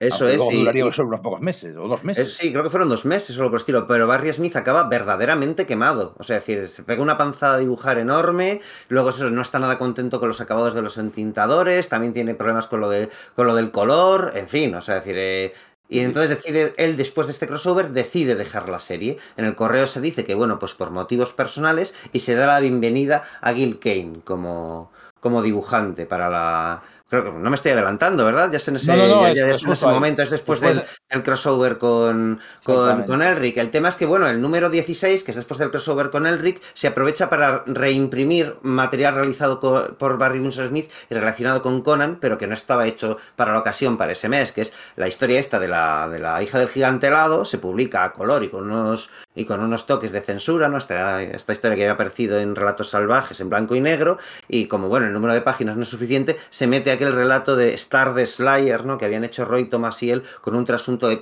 de Conan eh, antes de que empezase la, la, colección de este, ¿no? Pero eso, ese mes Barry Smith, de hecho, tiene una. Bueno, pues se va brevemente a Londres, vuelve, empieza a trabajar para, para una agencia publicitaria, conoce una novia que tuvo allí y ya pues como que dice, mira, es que yo de, en Conan no quiero seguir estando. Y le van colocando en otros lados y se hace el número 50 de Iron Man y no le interesa mucho. Se va a hacer el Doctor Extraña Marvel Premier y él básicamente coge el plot de, Stan Lee y lo desarrolla y lo lleva mucho más allá y pone un montón de notas en los originales diciendo no, y aquí debería pasar esto y tal. Y Stan Lee se lo lee, no le gusta y con las mismas imágenes, con los diálogos, cambia totalmente el sentido de la historia y eso le toca mucho las narices a, Barry Smith, ¿no? Por otra parte, le toca hacer el número 100 y los aledaños de la serie de los Vengadores de la cual era yo muy fan de. Era muy fan de años antes, pero de repente hay un montón de personajes que él ni conoce ni le interesan demasiado. A pesar de que se, se casca, hay unas primeras páginas en ese número 100 que son bestiales, pero se nota que él no está a gusto ahí, ¿no? Y mientras tanto, a él le sustituye Gil Kane, que como habíamos dicho, estaba entusiasmado con pillar a Conan como, como personaje. Estamos en el año 1972, 73 ya. Eso es. Y Gil Kane ya hacía mucho tiempo que era una leyenda, desde los años, desde los años 50. Pero es que no hemos hablado, curiosamente, no hemos hablado tanto de Gil Kane en, en nuestros podcasts, porque claro, la, el grueso de sus obras son los 50, 60, bueno, también hay de los 80, y incluso la famosa adaptación de Parque Jurásico ahí en los 90, que sí. está guapísima entintada. Pero en los 70 yo creo que es donde alcanza techo como autor, ¿no? Sí, o sea, sí, por eso, pero, pero, pero, por una cosa o por otra, como no hemos hecho todavía el podcast ese de Jim Starlin y tal, pues no hemos hablado sí. de Gil Kane tampoco. Eso eh, es. Eh, y aquí entra Gil Kane, que a mí, aunque luego también ha hecho mucho, hizo también bastantes números de la espada salvaje, de Conan y tal, a mí nunca me ha gustado mucho en Conan y no tengo muy claro por qué, porque he estado leyendo estos, estos dos números estos días pasados y se mete un curro y hace un montón de cosas chulísimas. Yo no sé si es demasiado limpio o ¿No te da la sensación de que, de que, sus estructuras antiguas no parecen estructuras antiguas, sino tecnología? Igual es porque estamos acostumbrados eh, sí, a verla dibujar sí. ambientes de ciencia ficción. Puede, pero puede me... ser, las armaduras que lleva la gente parecen demasiado limpias, demasiado. Eh, sí, ¿no? De, sí, un poco de ciencia ficción, un poco demasiado fantasiosas para el mundo de Conan, algo así. Eso sí, estos dos números son chulísimos. Hay unos combates, hay unos momentos ahí contra los tiburones, luchando contra, se reencuentra con este Fafnir, que era un trasunto de, de, de, de Farf. Eso eh, es. Hay 1.200 millones de planos vistos de, de, las narices de la gente, de los agujeros de la nariz de la gente, que es no sé, el Gil King de narices, ¿no? Eso, nadie jamás ha dibujado tanto los agujeros de la nariz como Gil King que hace. Yo creo que es que no hay una página, estoy mirando, no hay una página en que no salga los agujeros de la nariz de alguien. Es asombroso. que lo hace como nadie, ¿eh? Sí, pero que es muy curiosa esa elección de, de, punto de vista, ¿no? No hay literalmente ni una sola página en que no salgan. Es increíble. Bueno, es un trabajo de la, de la leche, ¿no? Y, y, lo que. Me ha parecido súper atinado lo que ha dicho Sergio, porque a mí me encantan esos números de Hill King, pero hay algo que me sacaba, y creo que lo ha verbalizado muy bien con los edificios. No sé por qué los edificios de Hill King en la Daiboria no me encajan y creo que él lo ha dicho muy bien. No sé si el componente tecnológico barra ciencia ficción me saca un poco del polvo que John Buscema y Barry Windsor a mí sí me dan en una pelea en una ciudad, la de Iboria. Y a lo mejor a Hilkin, por sus características y el tipo de aventuras que hace, ahí me descoloca un poquito. Y como bien ha dicho Íñigo, diciendo que es una aventura que me parece muy chula, pero me falla algo en la estructura, por eso. Y todo esto de los dioses de Balsagoth y tal es una saga de dos números, pero claro, la tragedia de esto es que Gilken con, consigue su proyecto soñado, Conan, y de repente se encuentra con que la serie ha pasado a mensual y encima, claro, el guion ahí de Ray Thomas le mete con ejércitos, tiene que dibujar miles de cosas y el tío acaba extenuado en esos dos números y dice, es que no me sale a cuenta lo que me pagan por esto, por mucho que lo quisiera. Tengo que dejar la serie con todo su pesar, pero era como, es que si hago esto no puedo hacer absolutamente nada más. Y, y, el tío dice, chicos, lo dejo. De hecho, es que en el... Hay, hay una leyenda urbana que dice que, que Roy Thomas se entera de que Gil Kane dice, es que Thomas, que se queja, va donde Stan Lee y se queja y dice, es que Thomas quiere que dibuje una puta epopeya en cada número.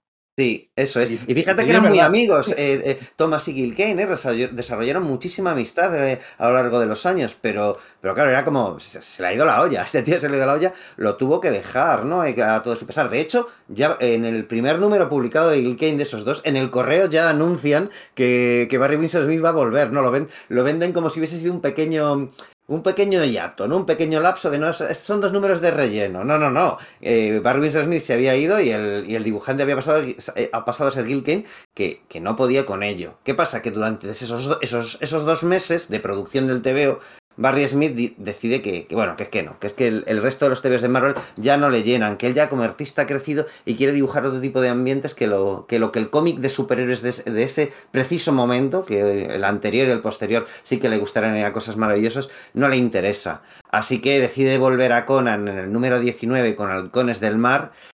Y chicos, o sea, yo no sé cómo decirlo, si ya mm, algo antes ya era, ya era muy grande y tal. Yo creo que ya en el, número 19, como he dicho, que es, he comentado que es casi mi número favorito, eh, es una barbaridad, ¿no? Desde la portada con esa, con esa rotulación de Hawks of the Sea en la, en la, en la vela del, del, navío y con Conan ahí levantando la maza y tal, con gracilidad, no solo con fuerza, sino que ves que el tío está utilizando no está golpeando solo con los músculos, sino que jugando con las muñecas para utilizar el propio peso de la maza para lanzar el golpe. Es decir, Tío, qué locura. O sea, es, Hal Foster, es Muja, es John Buscema, es Neil Adams todo junto, ¿no? A mí me, sobrepasa esto y es esa gran historia eh, que va a marcar su final, ¿no? Que es la gran saga de... que bueno, que viene, que viene heredada de los dioses de Balsagoth que de, de, Gilkane, ¿no? Que es donde se ha reencontrado con, con Fafnir, ¿no? Es una, una, gran saga que va a marcar el final de la etapa de, de Barry Smith con la guerra entre eh, Macalet y, Turán, ¿no? Macalet era la ciudad-estado esta, a veces siempre se me escapan los nombres de, de los topónimos de, de Conan, ¿no? Y bueno, que además tiene, joder, que, que, que, es relevante lo que cuenta, ¿no? Ese, ese rollo de, de, la, de una guerra movida por religión, por quién tiene el auténtico Mesías, quién no, quién lo ha robado. Es, es, una historia con mucha mala leche, porque va de eso, de que los de Macalet le han robado un Mesías viviente que tienen los de. viviente. Eh, sí, los de, los, de Turam. Entonces se supone que es una guerra por religión. Pero dice, bueno, sí, el, compañero de Conan, dijo, dice, Conan, no entiendo que la gente se pueda pegar por esto así de la religión. Dice, claro, bueno, es que aprovechando esto, así se hace una guerra contra sus mayores rivales comerciales porque no hay nada más santo que acabar con tu competencia en el comercio. Tiene mucha mala leche porque luego al final, de hecho, Conan cambia de bando y los dos bandos son exactamente igual de malos. Los dos traicionan y utilizan a sus soldados como, como escoria, los dos utilizan brujería y trucos sucios. Y luego encima, para, aunque ya nos salimos un poco de la historia porque esto ya sucede justo al final, lo cuento ahora, para más mala leche, el famoso Tarim viviente, que es el descendiente del descendiente del descendiente del dios aquel antiguo, es, es un pobre eh, ¿cómo decirlo? Es un pobre. mucha endogamia. Sí, sí, es, es, el fruto de, de, cientos de años de endogamia. Es un pobre eh, tarado, como, como, salía en eh, cuando salía, como salía en Predicador aquel Jesucristo que era, pues eso, los, restos de, de, de, 200, de 200, 2000 años de endogamia. Tratando de mantener la, sangre pura, se consigue, pues eso, la, pues eso que, que, que, genéticamente, pues al final se produzcan problemas de, deficiencias intelectuales, ¿no? Sí, entonces al final es solamente una excusa. De hecho, al final creo que le matan al, al Tarim y utilizan un cadáver para seguir diciendo el Tarim viviente es un, y ponen ahí un cuerpo. El final de esa historia que ya es con John Buscema, esa, esa, última página donde se muestra y el, donde el espectador sí ve el muerto debajo de la, de la túnica es, es, bestial, es bestial. Que la gente va a la guerra por su dios, pero sus gobernantes van por el dinero y por y les utilizan y utilizan su fe como una puta excusa. Magnífico y además los ejemplos que ha puesto Íñigo son perfectos y Roy me está súper inspirado porque me acuerdo de una escena en el barco donde Jessica era el gran príncipe turanio que va a empezar una expansión bestial y como aniquilar a un rival comercial, pero tiene un lugarteniente que es el que luego va a matar Conan, que es Baltas, que es el que acaba con los heridos y tal.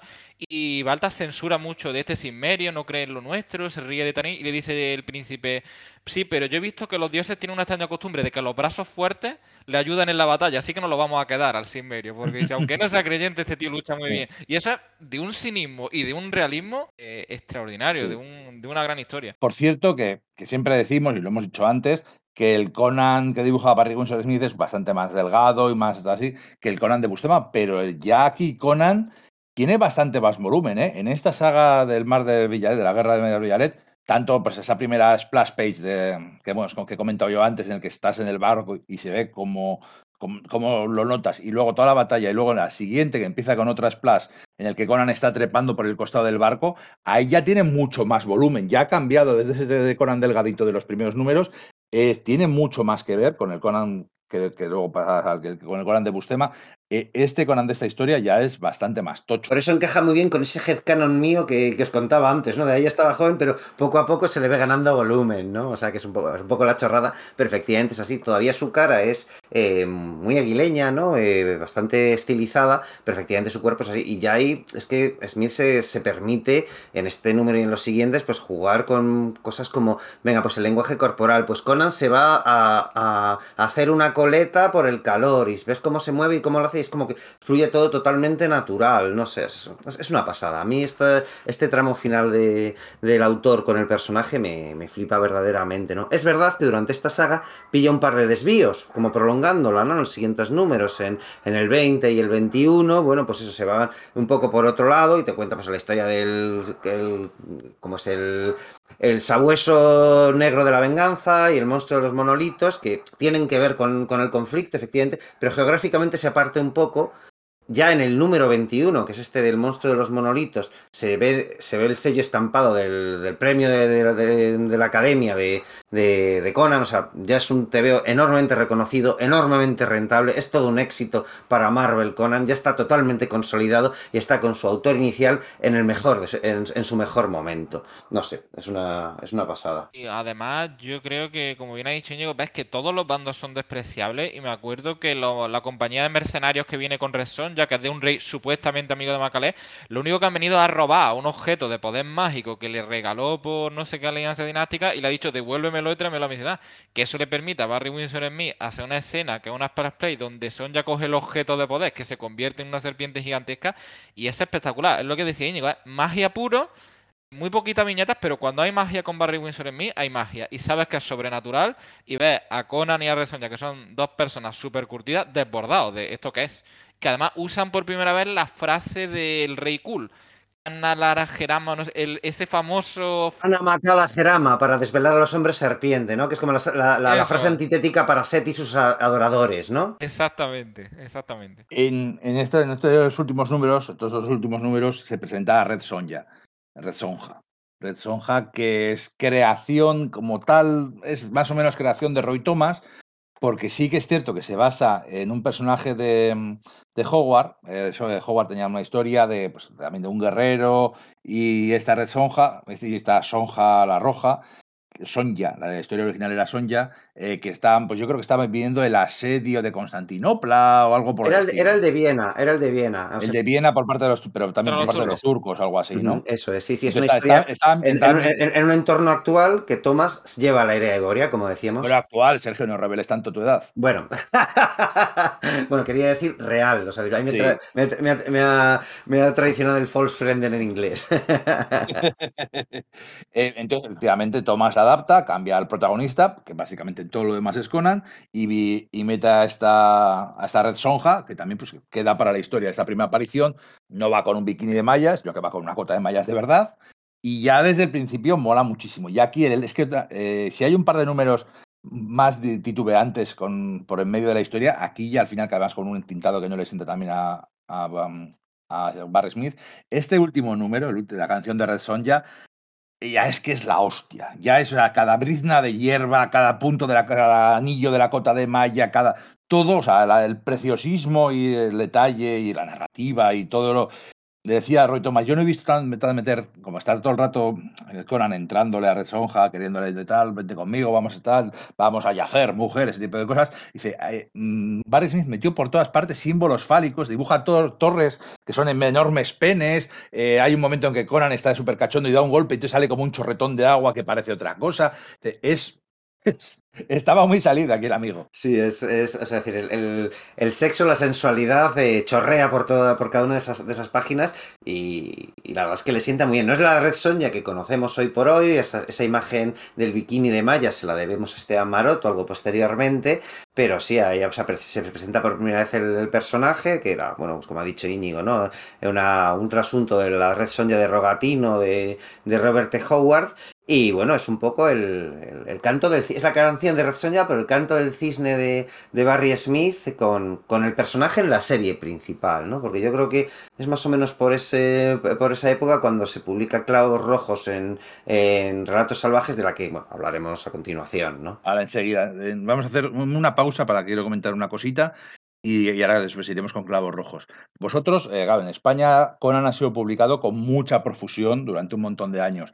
¿Tenéis algún cómic en inglés de Conan en, formato original? Pues tío, yo tengo el, el, Yo solo tengo uno, ¿vale? Y es el... Pero no es exactamente de Conan. y también es de Barry Smith y no es de esta época. Que es el crossover que hubo entre Rune y Conan, ¿vale? Que fue en los años 90, que Rune era un personaje vampírico de, de, la editorial Malibu, y bueno, pues se decidió hacer un. que lo, lo creó eh, Barry Smith junto a otro, otro guionista, junto a Chris Ulm, ¿no? Entonces se decidió hacer un crossover con Conan y se lo dibujó Barry Smith, era como el reencuentro de Barry Smith con el personaje, ¿no? Y el tema es ese, que, bueno, pues eh, justo para cuando se fue a publicar, resulta que Marvel compró Malibu, ¿no? Para quedarse con sus coloristas y tal. Y el colorista que había, que, había estado trabajando con Barry Smith, pues el, separador de color se largó. Y ahí, pues, eh, Barry Smith dijo, bueno, voy a alterar ligeramente los colores porque sé que los coloristas de Conan son menos competentes y la van a liar. les enviaba memorandos de, tened mucho cuidado con esto.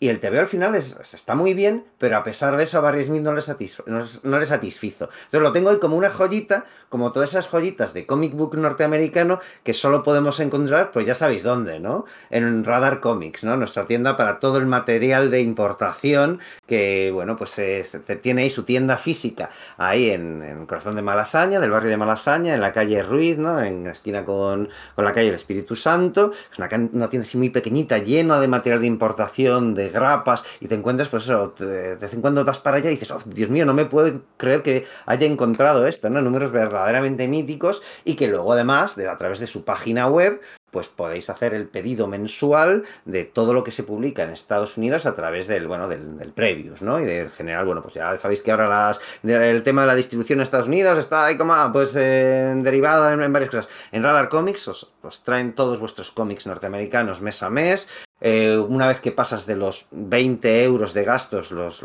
el envío te sale gratuito al territorio peninsular y son gente que, bueno, son como nosotros, los coleccionistas de, de TVOs, de grapas, ¿no? Que cuidan muchísimo su producto, te lo envían con su bolsita, su baking board, un trato inmejorable, en fin, pues lo que siempre os decimos, para este tipo de cosas, y bueno, está este, ¿no? Pues igual os lo pueden conseguir, no lo sé, no he hablado con ellos, igual es totalmente imposible, pero es que de verdad que pueden conseguirte cosas increíbles. Desde, yo he visto ahí, pues eso, pues algunos tresuris de Conan, ¿no? Que Conan fue un personaje tan popular como para que luego, cuando Marvel hizo el formato tresuri este que era más grande, que se publicó así, pues por ejemplo, los, los crossovers entre Superman y Spider-Man o varios especiales de, de diversos personajes, pues Conan era uno de ellos, por supuesto, ¿no? Bueno, pues todo eso ya lo sabéis, en Radar Comics es donde nosotros recomendamos conseguirlo y donde creemos verdaderamente que es donde a, donde mejor podéis recurrir. Yo tengo el número 100 de Conan. ¿Qué dices? O sea, todo lo que he contado, o sea, se queda eclipsado detrás de lo que me acabas de decir.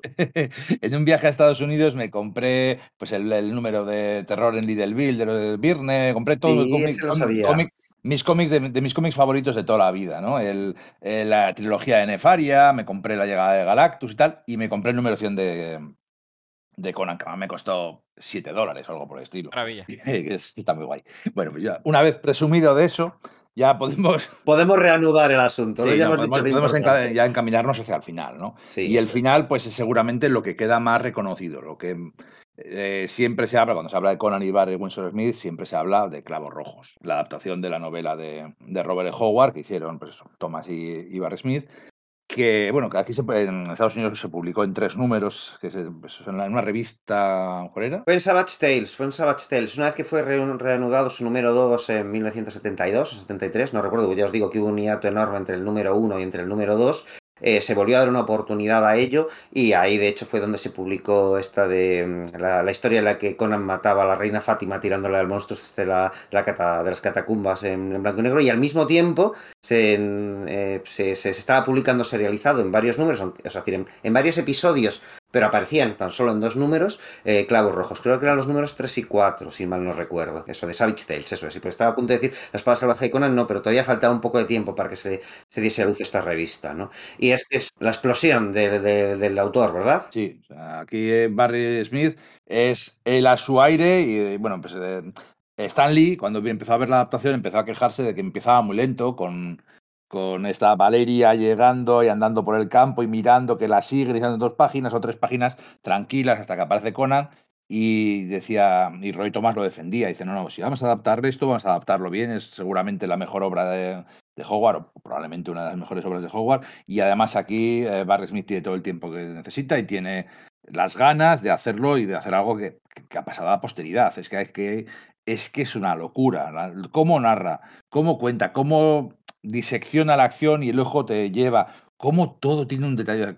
Cuando las, no sé, pasa tontería, pero cuando las piedras están tan bien dibujadas, qué bonitas son, ¿no? Como cuando las dibuja George Pérez, ¿sabes? ¿Sabes a lo que me refiero? Pues aquí es exactamente ese, con ese dinosaurio con el que luchan, que se lo tienen que currar un montón para poder escapar y cargárselo. Y luego esa historia llena de violencia descarnada y sexo en, esa ciudad, en la que, una vieja ciudad, en la que los restos de unas tribus también endogámica eh, sobreviven luchando entre ellos de una forma como súper patética y súper... Todo, todo es muy turbio. O sea, toda la historia es, es, es sexo, es endogamia, es, es muerte y sacrificios humanos es, es, muy guay. Sí, hay que partir una lanza por Roy Thomas porque es una historia donde, como bien ha dicho Íñigo, a Barry Windsor en mí hay que darle su espacio. Y si hace falta tres páginas viendo a Valeria andar por el campo, oteando el horizonte porque sabe que la sigan, se lo tienes que dar, porque además lo está abordando. Y es fascinante. Yo perdón por salirme un poquito el discurso, pero me acuerdo una cosa, había una serie de televisión que me gustaba mucho que era Los Sopranos, y recuerdo una crítica que decía de, hay veces que yo veo a Gandolfini mirando la nevera y a mí ya me vale el capítulo. Pues yo igual, ese cómic nada más que Valeria andando por esa ciudad en ruin, a mí ya me merece la pena el cómic. Aunque no pasara nada, que evidentemente después en la ciudad de Suchol, creo que se llama, ya es el despiporre y una aventura trepidante de sudor, sangre. Pero es que yo, nada más que por el opening que ha descrito Íñigo, ya el cómic merece la pena. O sea, si no pasara absolutamente nada después, me daría igual. Es un cómic que merece mucho la pena, donde además la tensión sexual que ya se veía con en Macalé aquí ya se multiplica por mil. Y yo creo que es al que le debemos la compañera femenina que tiene Conan en la primera película. Porque esta Valeria que yo creo que Barry Winsor Smith sentó cátedra de, de, cómo debía ser el personaje tratado. Es que yo creo que se tiene la idea de que este es el, el relato definitivo, el idiosincrático, por lo menos, ¿no? De, de, Conan. Y es normal. Yo creo que es por ese motivo por el que se elige a Valeria como, como compañera de, Conan en la película. Y es normal, porque es que las cotas que Smith a las que llega es bestial. Yo no diría tanto de la historia, ¿vale? La historia además, eso es un... Era un, relato de Robert T. Howard que fue serializado en la revista Weird Tales y a su vez era un remake de otro anterior que había publicado en 1930 y poco y que había vuelto a publicar cambiándole el nombre algo después, ¿vale? Entonces no lo sé, a mí la historia en sí misma no me gusta tanto, excepto por la, lo que habéis comentado precisamente vosotros, ¿no? Por ese ambiente de decadencia que refleja, ¿no? Por todo lo visual. La trama en sí misma, ¿no? de esas dos facciones enfrentadas en esa, ciudad que parece tan, tan irreal o tan de, de, partida de Dungeons and que dice, venga, yo acepto para jugar esto que hay sitios así, pero no hay Dios que arquitectónicamente se crea que algo así exista, ¿no? Que probablemente exista, en, en, la, en la, hayan existido cosas por el estilo en la realidad y esto esté basado en ello, pero resulta muy inverosímil, ¿no? Y luego, bueno, pues que las. No sé, el desarrollo en sí de la trama a mí no me interesa tanto. Como que es que es eso, como lo, lo, visual, ¿no? Además, eso, publicado originalmente en blanco y negro, luego ha habido varias versiones recoloreadas, unas con mayor y otras con menor fortuna, ¿no? Claro, ahí ya tenemos del todo. Y si, lo llevamos diciendo prácticamente desde el número 10, ¿no? Pero ya tenemos ahí a Barry Winsor Smith, ya tenemos ahí a Barry Winsor Smith. Pues es que, claro, todavía van quedando pequeñas cosas, pero es que aquí ya ya es absoluto, ¿no? Eso publicado a través del, del, sello Curtis aquel. Bueno, pues es que además pudiéndose permitirse eso, el, el, el pues no está liberado del Comics Code, ¿no? Decía Novelin Price, la, la novia de Robert T. Howard, que por lo visto la historia originalmente no iba a ser titulada Pasión Roja, ¿no? Y claro, es que hay mucho de eso, ves ese tema de la, del, del homoerotismo, ¿no? De la, de la malvada con, con Red Sonja cuando la tiene ahí aprisionada para hacerle su historia y tal, con Red, eh, perdón, Red Sonja, con Valeria. ¿Veis lo, ¿Veis lo que digo? Valeria es la, la, la protagonista de, la coprotagonista de esta historia y por tanto es, ha sido la, la, que, digamos, al gran público le ha llegado como la gran novia de Conan. Sin embargo, para mí el partener definitivo de, de, Conan es Obelito Red Sonja, aunque no se hayan liado Red Sonja y, y, ella. Entonces, pues al final me, me, confundo, ¿no? Pero claro, es que eso es la, la historia definitiva, ¿no? Y ves a, a, Valeria ahí, pues atada y cubierta solo con sombras, con la, con la otra ahí cerniéndose sobre ella y tal, sin ningún tipo de, de cortapisas. Y claro, pues funcionando increíble. No solamente el, Clavo Rojo es lo que publica esos, esos, esos números de, de, la espada salvaje de Conan. También Barry Smith hace ahí un, la adaptación de un poema de, de, Howard que era, eh, se titulaba simplemente Cimmeria, ¿no? y en, digamos que en mudo, ¿no? Con una narración de simplemente, bueno, pues Conan, que se encuentra con unos lobos y su combate y tal, y una y, como textos de apoyo en off, eh, con una rotulación muy espectacular, se va viendo las, las, lo que son las palabras del propio Howard. Es que es una pieza de lirismo bestial, es de nuevo, ¿no? Ves ahí a, a lo mejor de, del, del, príncipe valiente de Hal Foster cuando, cuando cómo, cuál es la mejor forma en la que se puede intersectar con el comic book, ¿no? digamos mainstream, ¿no?